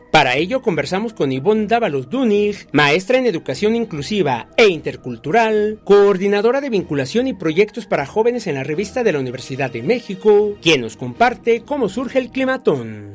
Gracias, Daniel, y un saludo muy grande a todos sus radioescuchas en Sustenta Radio UNAM. Muchas gracias por invitarme. Pues mira, el climatón surge en febrero del 2020 cuando la revista de la universidad y todo, todo el equipo de la revista de la universidad eh, planteamos el tema como los temas mensuales de la revista, planteamos emergencia climática. Y en estas juntas editoriales para analizar el tema nos dimos cuenta que lo que hacía falta era crear una acción. No solamente queríamos discutir el tema, queríamos invitar a los jóvenes a interactuar para plantear propuestas a posibles soluciones al cambio climático. Y esto es, el climatón es, creo que es importante porque es un vínculo entre las innovaciones y la creatividad de los jóvenes y las ganas de hablar y las ganas de votar de los jóvenes con la experiencia de los especialistas. Hay una, hay una gran comunidad que hacemos el climatón. Somos un comité organizador, mentores, asesores académicos que estamos revisando y apoyando las propuestas de los jóvenes para que tengan más sustento, que sean más viables. En la tercera edición del climatón realizada en el año 2022, el proyecto ganador del segundo lugar fue Ovejas Eco-Friendly, realizado por estudiantes de la Universidad Autónoma del Estado de Hidalgo, quienes proponen una solución innovadora para mejorar la productividad, promover el bienestar animal y reducir el impacto ambiental en el sector ovino de México. Creo que para todo el equipo y para todos los colaboradores del, del Climatón y aquí también en la revista de la universidad, estábamos muy contentos que el equipo Ovejas Ecofriendly, que ganaron el segundo lugar en la tercera edición en 2022, entraron a un concurso internacional global con UNICEF, en español se llama Desafío Juvenil de UNICEF, y entiendo que fue la primera vez que gana un equipo de Latinoamérica en estos proyectos.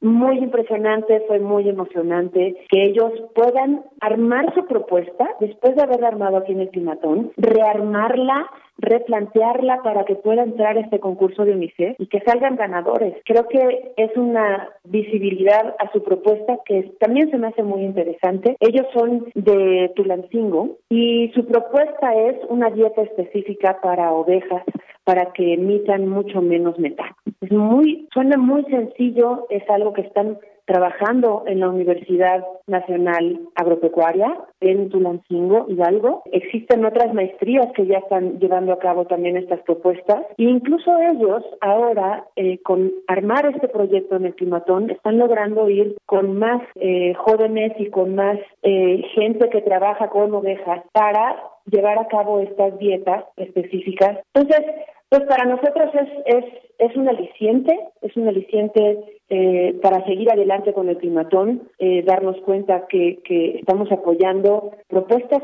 que son muy buenas y que a lo mejor nada más necesitan una revisada, un apoyo, este mes y medio que hacemos de trabajo en el climatón con los mentores, con los asesores.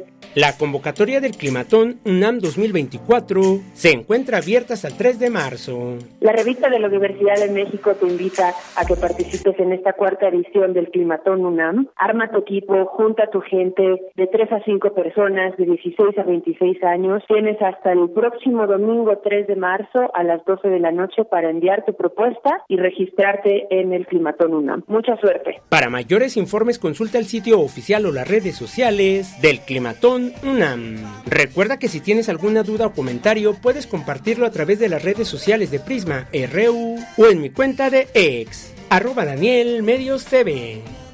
Para Radio UNAM, Daniel Olivares Aranda. Hay una cuestión de, yo, yo diría, como es de amor a la tierra, tierra, tierra. Dos de la tarde con 15 minutos y ahora vámonos a la información internacional con Radio Francia Internacional. Relatamos al mundo. Relatamos al mundo.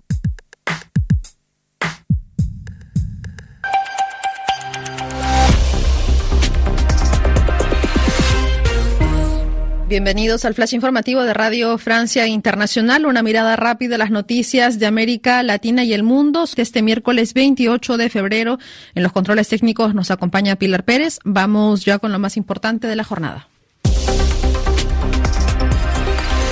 Danae Rivadeneira. La guerra entre Israel y Hamas ha causado ya casi 30.000 muertos en la franja de Gaza, según un último balance del grupo islamista Hamas. Pese a las cifras y a las amenazas de hambruna, el enclave palestino es bombardeado constantemente por el ejército israelí. Pese a ello, Estados Unidos y Qatar, mediadores en este conflicto, esperan lograr pronto una tregua. El movimiento islamista jamás reconoce la necesidad de establecer un gobierno tecnocrático responsable de todos los territorios palestinos. Así lo afirmó hace unos momentos el ministro palestino de Asuntos Exteriores. Francia vive este miércoles un voto crucial. El Senado decide la inscripción en la Constitución de la libertad garantizada para que las mujeres aborten. De aprobarse, Francia se convertiría en el primer país en el mundo en garantizar este derecho en la Carta Magna. El voto, aún indeciso, depende de los derechistas y centristas que son mayoría en el Palacio de Luxemburgo. Más de 30.000 personas se manifestaron en Grecia para conmemorar la mortal catástrofe ferroviaria de hace un año, un trauma nacional, según el primer ministro, que admitió un fracaso colectivo ante la grave negligencia. En Atenas, algunos de los manifestantes lanzaron cócteles Molotov frente al Parlamento y la policía respondió con gases lacrimógenos antes de que la multitud se dispersara. En España, la oposición acusa al presidente de gobierno, el socialista Pedro Sánchez, de ocultar durante tres años una trama de corrupción en la compra de mascarillas durante las peores semanas de la pandemia y que afecta a uno de sus antiguos hombres de confianza. Según la investigación judicial, dos empresarios ganaron millones de euros en comisiones con la venta de mascarillas a la administración con la ayuda de un asesor socialista. En Rusia, la viuda del opositor Alexei Navalny acusó al presidente Vladimir Putin de ser el líder de una banda criminal y lo responsabilizó por la muerte de su marido que se encontraba preso en el Ártico. Julia Navalnaya dijo también que teme que se realicen detenciones en los funerales de su marido previstos para este viernes en Moscú. Emergencia sanitaria en Perú por epidemia del dengue. Más de 31 mil casos han sido registrados y 31 personas fallecidas. Este es una epidemia que afecta al Perú desde los años 90.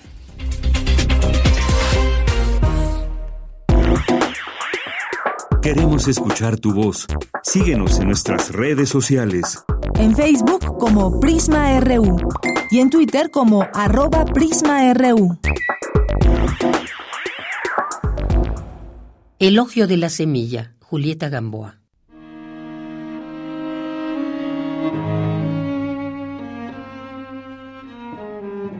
Sumergida en la bolsa de agua, con la membrana del tímpano todavía formándose, ya distinguía el filo agudo de las voces, dilatado después de la salida, continuando hasta la infancia. El hombre y la mujer son uno a la medida de la procreación. En su centro palpita la semilla. El lugar de su cuerpo es una casa para sentarse y esperar a que se abra la simiente todas las veces posibles y que tu rostro y tu voz se multipliquen y te prolonguen. Pule tu reflejo en esa casa de murmullos. Cultiva lo blanco en la ropa y tu mesura debajo de las sábanas. Escóndete cuando aparezca el virus. El timbre de las voces construyó el laberinto. Dos cuerpos iguales deben repelerse. El magnetismo no soporta la unión de cargas símiles, verdad física. El abrazo de una mujer y una mujer abre un tiempo estéril. Su cercanía tensa el equilibrio de lo vivo. Tu piel anómala junto a otra piel anómala aleja la semilla, su germinación, el fin último las torceduras de las ramas que anunciaba en las líneas de tu mano, en la ordenación de los astros el día que naciste. Estirpe enferma, invisible en el mapa de las criaturas. Aprieta con fuerza las piernas, cierra tu lengua, cose tus labios, inhibe el tacto. El deseo hierra cuando anega un campo fértil. Encuentra el camino para darte a un hombre y recibirlo o busca máscaras que ahoguen el sudor, levanta muros que nos salven del contagio. El exterior de las voces quiso ser desmembrado, tronco sin extremidades y sin sexo, con la espina rota, pero mi cuerpo lentamente se hizo sordo, mi vientre se hizo sordo al timbre agudo para no secarse para no conservar las vísceras ceñidas y limpiar de pérdidas el tacto, borrar las voces, su cultivo de gusanos que gestaba debajo de las piedras.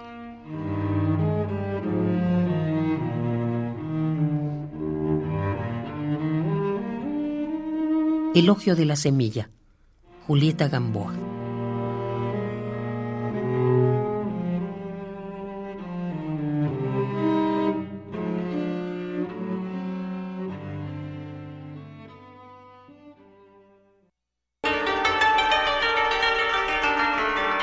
Salud, arte. Podemos hacer de la salud y la alimentación todo un arte.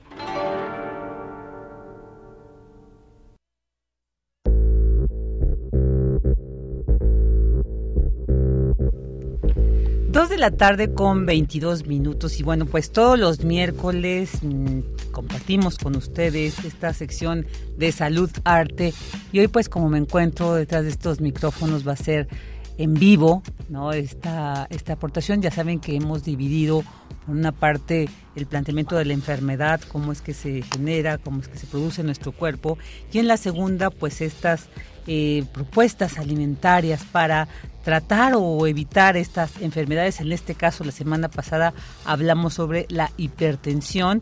Y bueno, pues para continuar con esta en este formato, ahora ya le doy la bienvenida a nuestro colaborador que en esta sección pues me acompaña, al nutriólogo Juan Carrillo. ¿Qué tal, Juan? Muy buenas tardes. Hola, Vicky, ¿qué tal? Mucho gusto aquí en saludarte, a saludar a nuestro auditorio.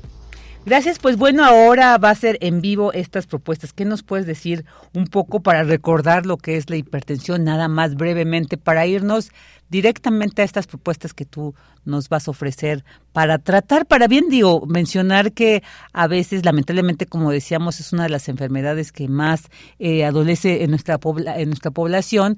Bueno, pues recomendaciones alimentarias para tratar, para disminuir los, eh, pues lamentablemente estos síntomas, pero también para prevenirla, para ver. Entonces, adelante, Juan. Sí, muy bien.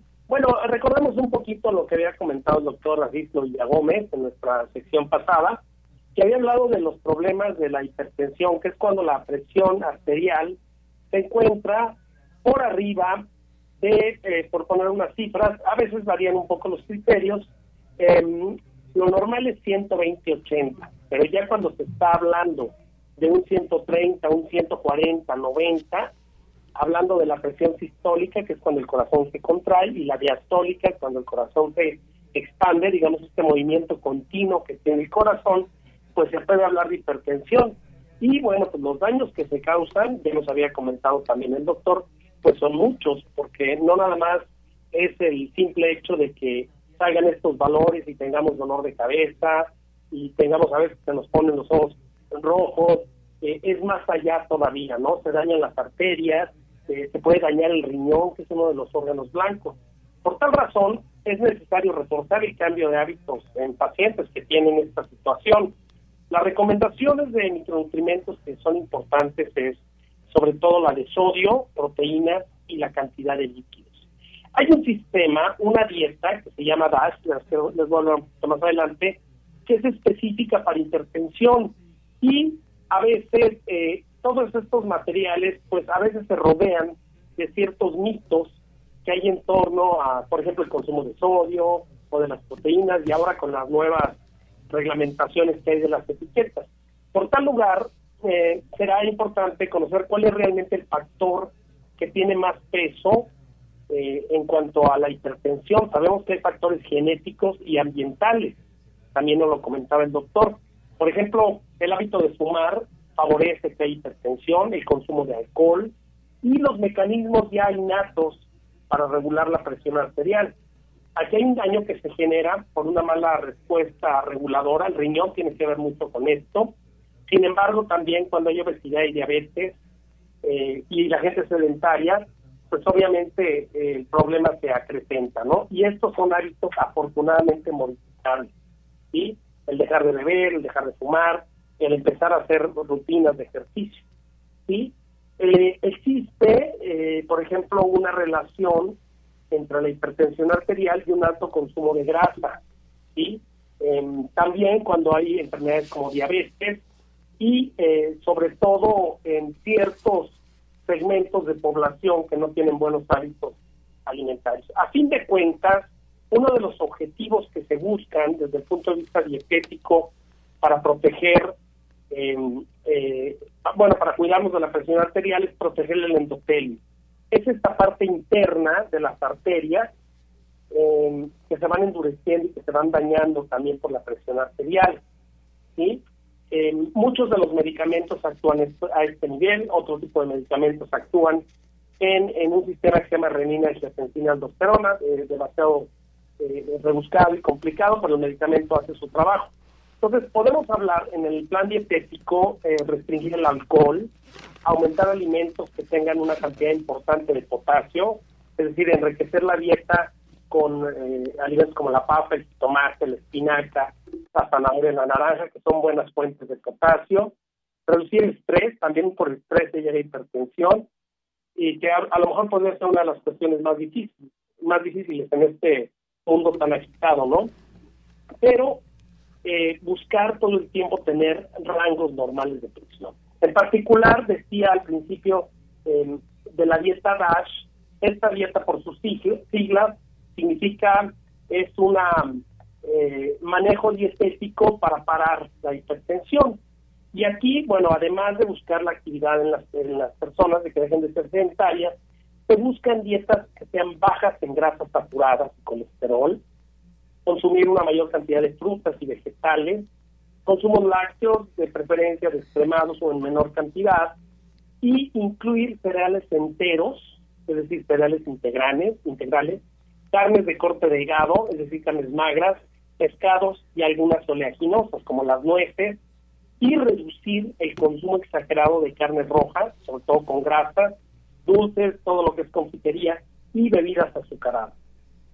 Si lo vemos, estas recomendaciones son casi para todas las enfermedades eh, crónico-degenerativas. ¿sí? Se pueden escoger en esta dieta DASH planes de 1.600 a 2.000 calorías, donde predominen el grupo de cereales, ya lo decía, tortilla, pan, cereales en la mañana, por ejemplo, como la avena, el amaranto tan eh, de buena aceptación a nivel nacional, eh, vegetales con una buena proporción de fibra, y frutas también con una buena cantidad de fibra, los lácteos de preferencia de extremados, bajos en grasa y eh, preferir especies de pescado, estos de aleta azul que tanto bien nos hacen, como bueno la trucha, aquí en México tenemos trucha, bueno el salmón, algunas eh, especies de este tipo, eh, algunas oleaginosas, decía como nueces, semillas, pistaches, las leguminosas como frijoles, habas, lentejas y disminuir el consumo de sal, de sal de mesa.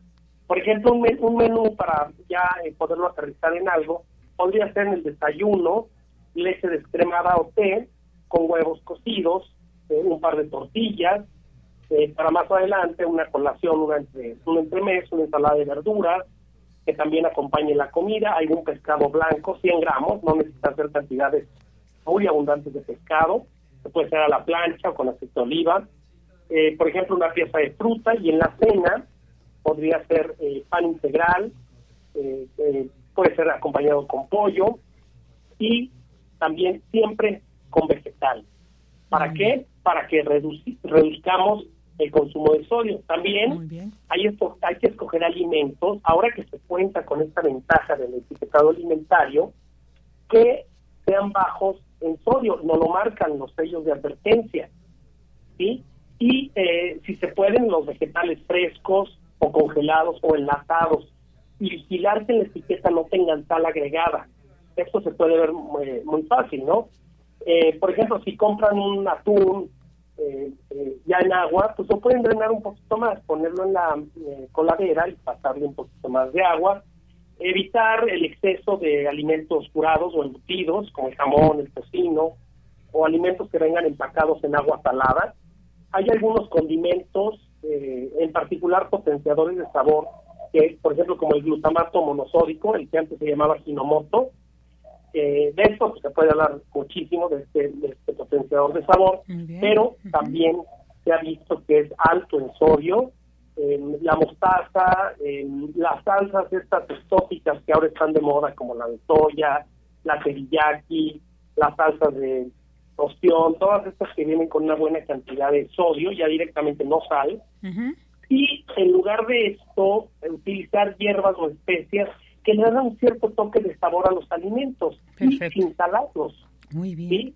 Tenemos las el tomillo, por ejemplo, la, la el laurel, y la pimienta y vigilar cuando se compren, esto es muy importante tomarlo en cuenta, cuando se compren y en general para la población, por ejemplo, eh, eh, en polvo, ajo, cebolla o apio, eh, buscar los que digan apio molido o cebolla molida, no tal de apio ni ah, tal de cebolla, porque ahí se está entendiendo que el, alimento ya viene procesado, adicionado con ah, sal.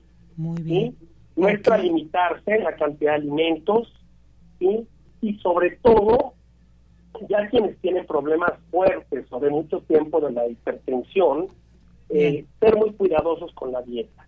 Eso es muy importante porque uno de los órganos, además del endotelio vascular, esta parte interna de las arterias, se puede dañar el, riñón. Y sabemos que el riñón, una vez que se daña, pues, el, daño se va haciendo más grande, crónico y, pues es eh, muy triste, ¿no? El desenlace que tiene muchas veces. Entonces, Así es. si se trabaja en la prevención y en la, en la el control de las personas con eh, hipertensión arterial, como lo comentaba el doctor Villa Gómez, es eh, cuidar, este tipo de hábitos que nosotros en nuestra terminología los llamamos higiénico-dietéticos. Muy bien. Y no olvidar eh, la práctica de ejercicio. Yo creo que eso es algo vital, ¿no? Es algo vital. Para toda la gente.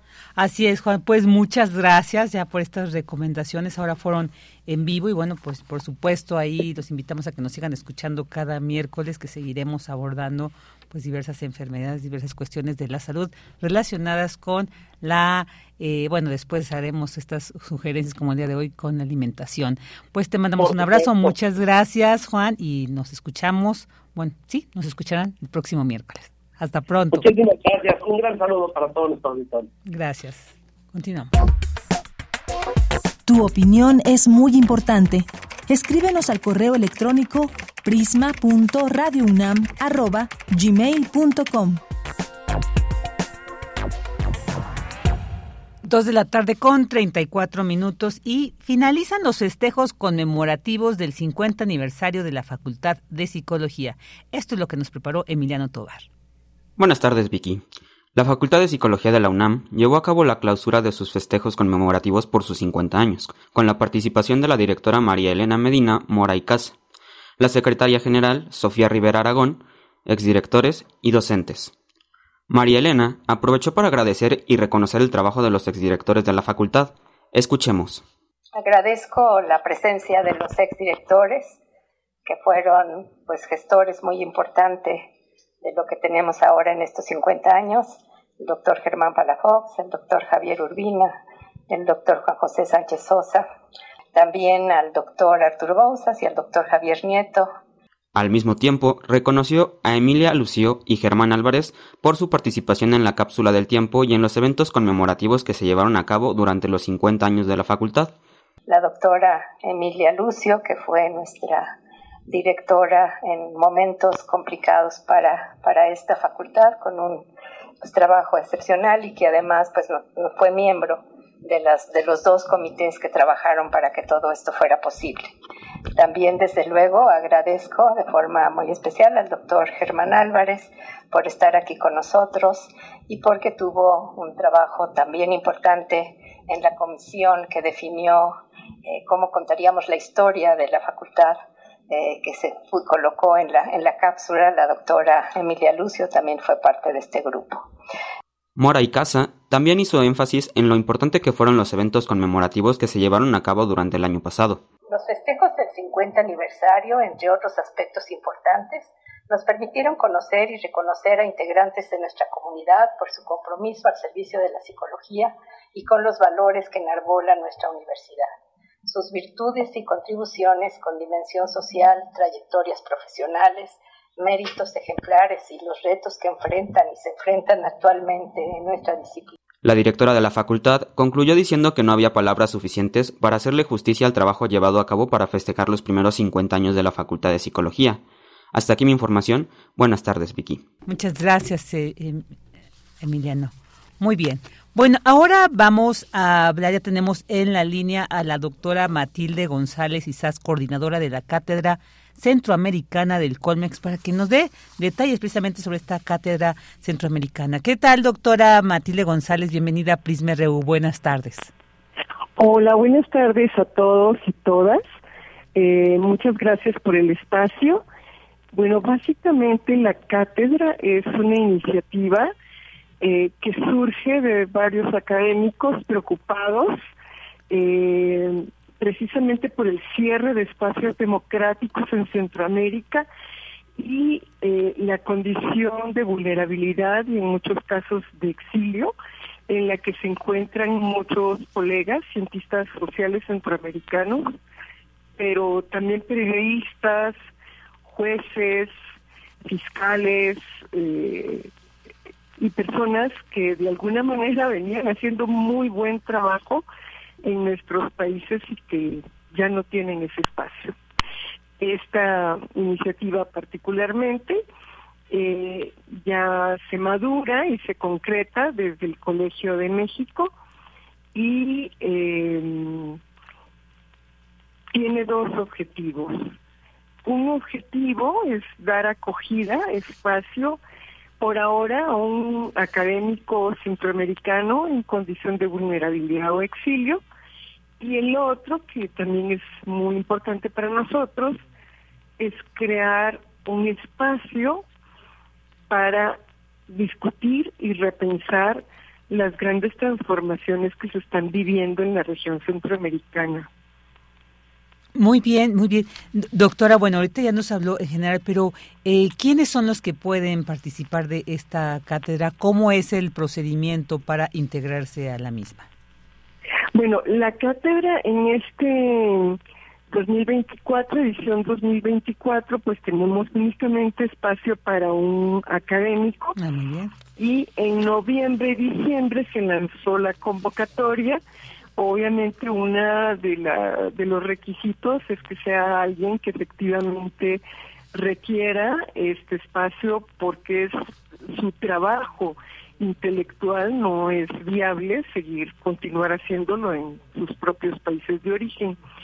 Entonces, eh, está, la cátedra tiene un comité académico que definió pues todas las pautas de selección y eh, se lanzó la convocatoria, participaron 22 personas y de esas se eligió a un joven investigador, profesor investigador de la Universidad de Centroamericana de Nicaragua, de la UCA, eh, que es una de las universidades que fue cerrada por el régimen y muchos de los profesores de la UCA, al igual que en otras regiones, no no tienen ahorita trabajo y están algunos en condición ya de exilio. Muy bien. ¿Cuáles van a ser estas funciones que tendrá que llevar a cabo? Bueno, la función que tendrá que llevar a cabo el, investigador que se seleccionó, bueno, se concursó con un proyecto de investigación que de hecho podía ser un proyecto de investigación ya en marcha y que por las condiciones de vulnerabilidad laboral ya no logró continuar madurando. Entonces, eh, leímos todas las propuestas de investigación y en este caso, pues será una investigación, una propuesta de investigación muy pertinente, que era sobre cómo entender las transformaciones en el mundo rural en la Misquitia nicaragüense. Entonces, eh, este proyecto de investigación será el que este colega tendrá que desarrollar en el transcurso que esté con nosotros. Lo que busca el Colegio de México es crear precisamente este espacio de acogida. Estamos conscientes, y uno de los esfuerzos de la cátedra es ese, que un espacio no, no es suficiente, pero arrancamos con algo concreto para también invitar a otras universidades, a otros centros de investigación que se unan a este esfuerzo para dar acogida a intelectuales y profesionistas centroamericanos que en este momento están en condición de, refugio. Claro, muy, muy importante esto, pues ya para concluir, doctora, ¿dónde se puede conocer más sobre esta cátedra centroamericana, más allá de... En la página de, del Colmex están... Eh, esta Cátedra Centroamérica, pueden consultarlo, componer Cátedra Centroamérica y ahí sale la información. Y mm, también va a estar colgada la información del seminario Centroamérica al Debate, ah, que es un seminario que va a ser, eh, hace parte de la misma cátedra y que está pensado una sesión al mes en la que puedan participar eh, estudiantes catedráticos mexicanos que estén estudiando la región centroamericana, pero más importante aún, estudiantes y académicos centroamericanos de la diáspora, eh, para que haya un espacio de análisis serio, profundo, de lo que está sucediendo en esta región. Nosotros consideramos que estudiar a fondo, analizar a fondo la región centroamericana, también nos enseña mucho eh, a, comprender estos procesos que se están viviendo en América Latina y tenemos mucho que aprender desde México. Definitivamente. Pues, doctora, muchísimas gracias por habernos hablado sobre esta importante cátedra centroamericana y están los datos donde se puede obtener más información. Muchas gracias. Le deseamos un, una excelente tarde y gracias por compartirnos los detalles aquí en Prisma RU.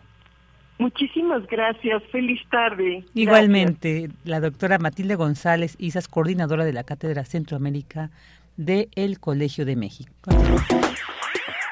Queremos escuchar tu voz. Síguenos en nuestras redes sociales. En Facebook como Prisma RU y en Twitter como arroba PrismaRU. Dos de la tarde con 44 minutos y ahora vamos a escuchar la sección de Ciencia Real con Dulce García, quien nos va a hablar sobre parteras y la ciencia. Ciencia Real. Más allá de las verdades están las realidades. Capítulo 4. La ciencia en las manos.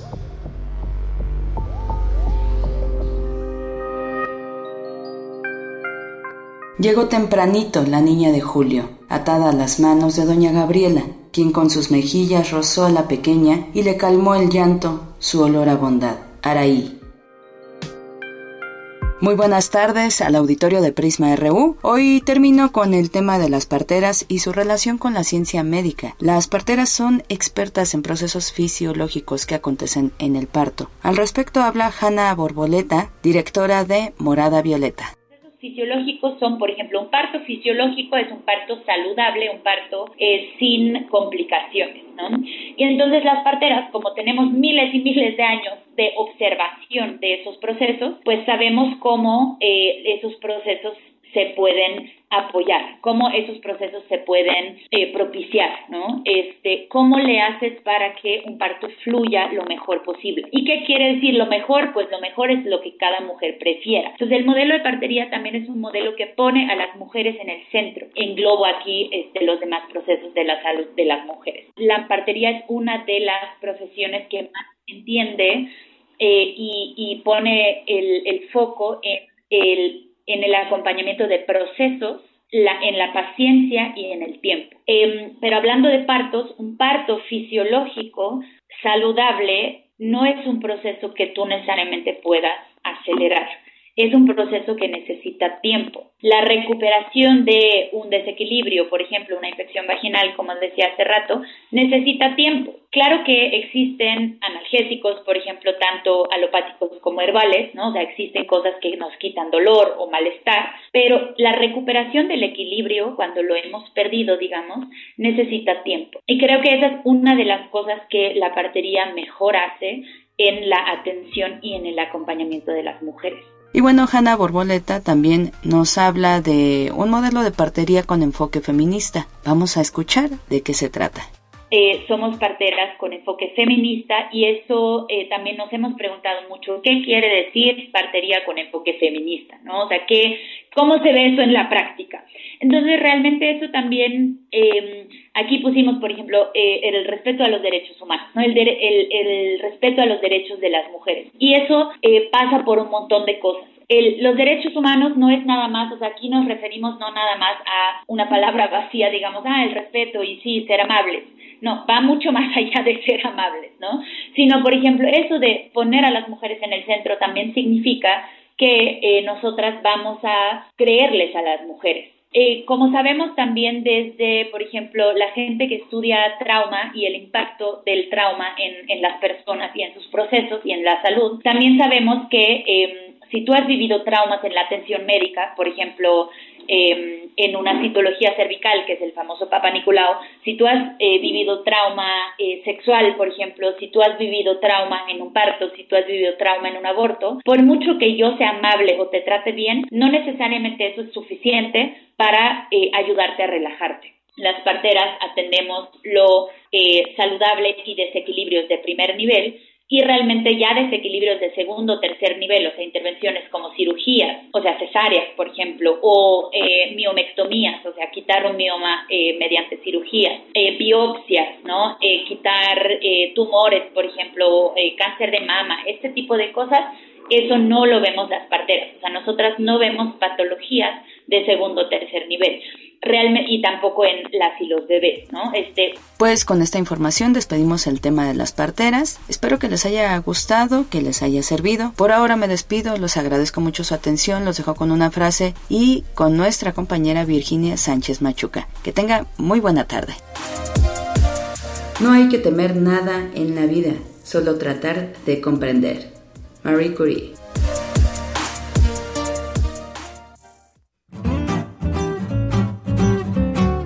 Cultura RU.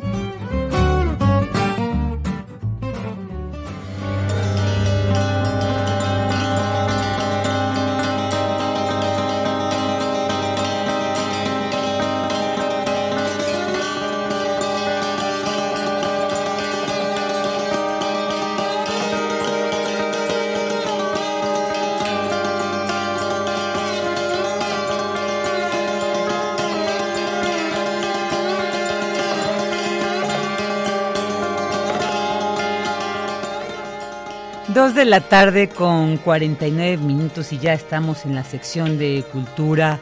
RU le mandamos un abrazo también a nuestra querida Tamara Quiroz. También esperemos que se mejore muy pronto.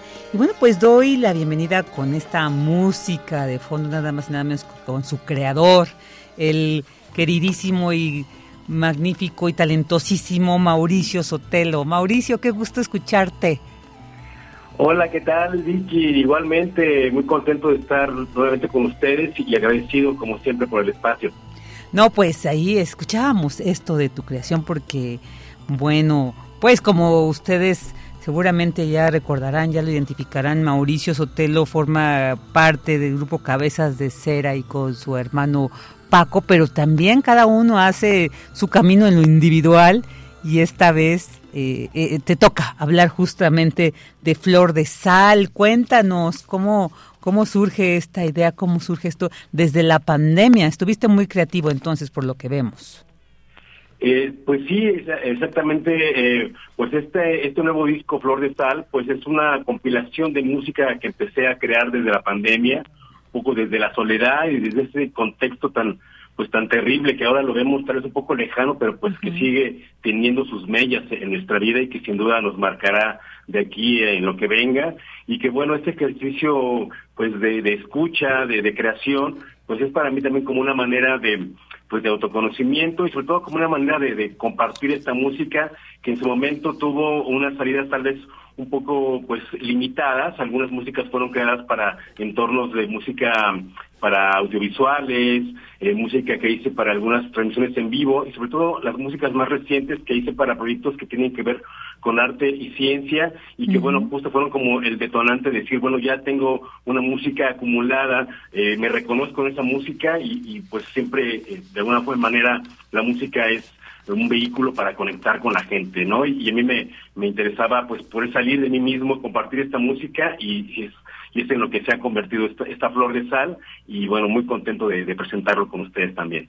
Oye, ¿y por qué flor de sal? Cuéntanos un poco el sentido. Pues este bueno, la sal es un elemento que desde siempre me ha llamado mucho la atención, ¿no? Es un elemento pues vital en la historia del ser humano que desde el principio pues fue el, el primer mineral que usamos como como condimento en el tránsito de ser carnívoros, carnívoros a cocinívoros, ¿no? Y que, bueno, ha tenido desde siempre pues un elemento hasta místico, ¿no? Este, la recordemos la alomancia donde antes se, adivinaba el, futuro a través de la sal eh, esto en el contexto europeo y bueno aquí en México pues también era un lugar eh, pues un, producto muy importante tanto así que incluso hay un estudio eh, de un geógrafo que se llamó José Otón de Menzábal que este que bueno hizo un estudio de cómo las salineras eh, la ubicación de las unidades eh, delimitó eh, o propició el asentamiento de, de la ciudad, de los, de las comunidades en ciertos lugares, y que bueno, era tan importante así que incluso tenían a una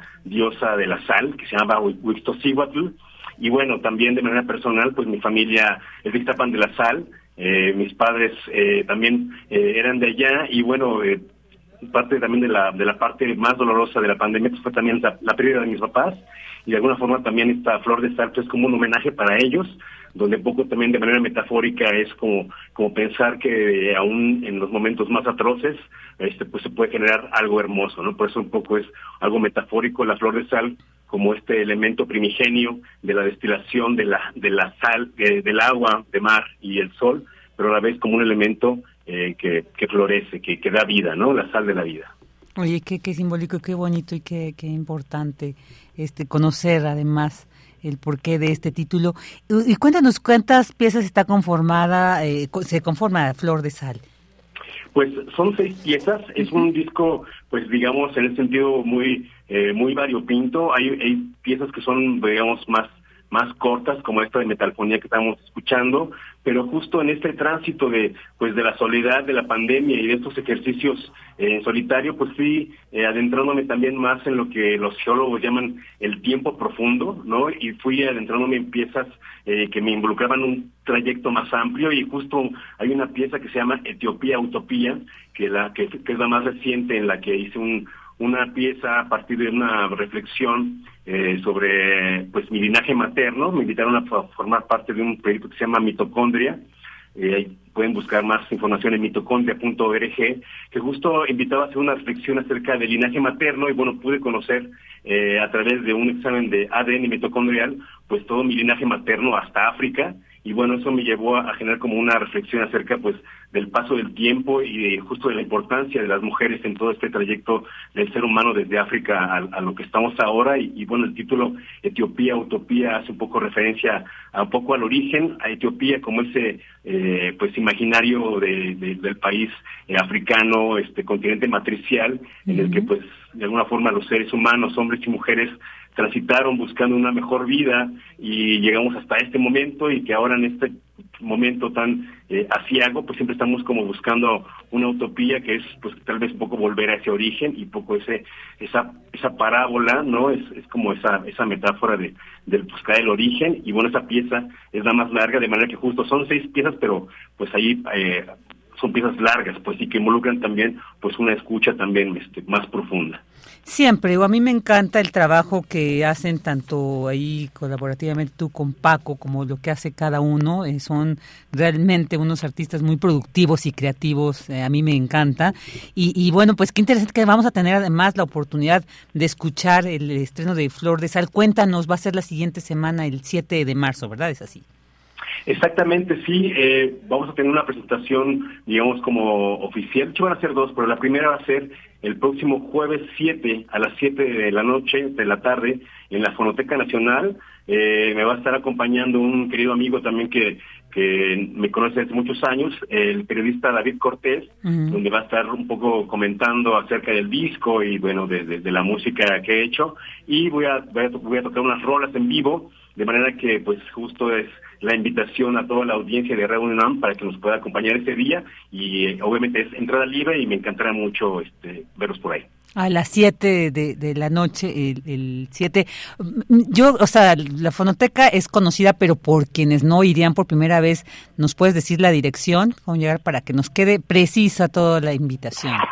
Sí, la Fonoteca Nacional es un lugar muy bonito, está ahí en prácticamente en el centro de Coyoacán, en Francisco Sota, Francisco Sosa 383, muy cerca del Metro Miguel Ángel de Quevedo, y bueno, esa fue la última casa donde vivió Octavio Paz, de manera que es un lugar muy interesante y bueno, es, es el templo de, de, pues del Archivo Sonoro de México y de, tanto de investigación y difusión. Y creo que sería interesante para la gente que no conozca ese lugar, pues que sea pues un buen pretexto este, esta presentación del disco para conocer este lugar tan pues tan increíble y tan lleno de música y sonidos. Claro, oye, Mauricio, pues qué gusto, eh, enhorabuena por este material. Eh, seguramente pues se va a integrar a nuestra fonoteca personal porque definitivamente reitero lo que hacen ustedes son además decirlo no quienes lo conocen que ustedes crean los instrumentos también que seguramente muchos de estos van a estar en flor de sales así Sí, claro, justamente, eh, pues muchas de las sonoridades eh, que me han acompañado ya desde hace más de 20 años es justo los instrumentos que mi hermano Francisco ha creado en metal yo he tenido la fortuna de, pues, de ser el, receptor de esos instrumentos y a partir de esos instrumentos he, generado todo mi, pues, mi sonoridad y bueno, estaré eh, tocando esos materiales y también eh, comentarles que estará a la venta el disco de manera física, también un poco, tal vez a manera de convicción, sigo creyendo en el disco físico como un documento para el futuro y me interesaba justo dejar como testimonio de este momento de mi vida, de manera que pues eh, eh, me encantará mucho poder eh, compartirles esta música y también como un apoyo a un músico independiente que de alguna forma también esta, esta música y este disco pues nos da pauta para, para sobrevivir, para salir y para mostrarnos, ¿no?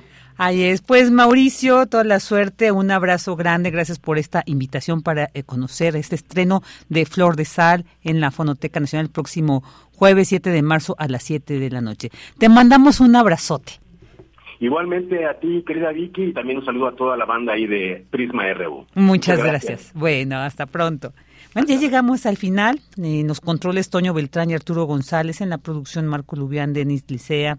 En la continuidad Enrique Pacheco. Gracias a todos los compañeras y compañeros del área de información. Yo soy Virginia Sánchez y en nombre de Yanira Morán, titular de este espacio, le agradecemos que nos haya acompañado durante estas dos horas aquí en Prisma RU. Les esperamos el día de mañana. Buenas tardes y buen provecho. Radio UNAM presentó Prisma RU.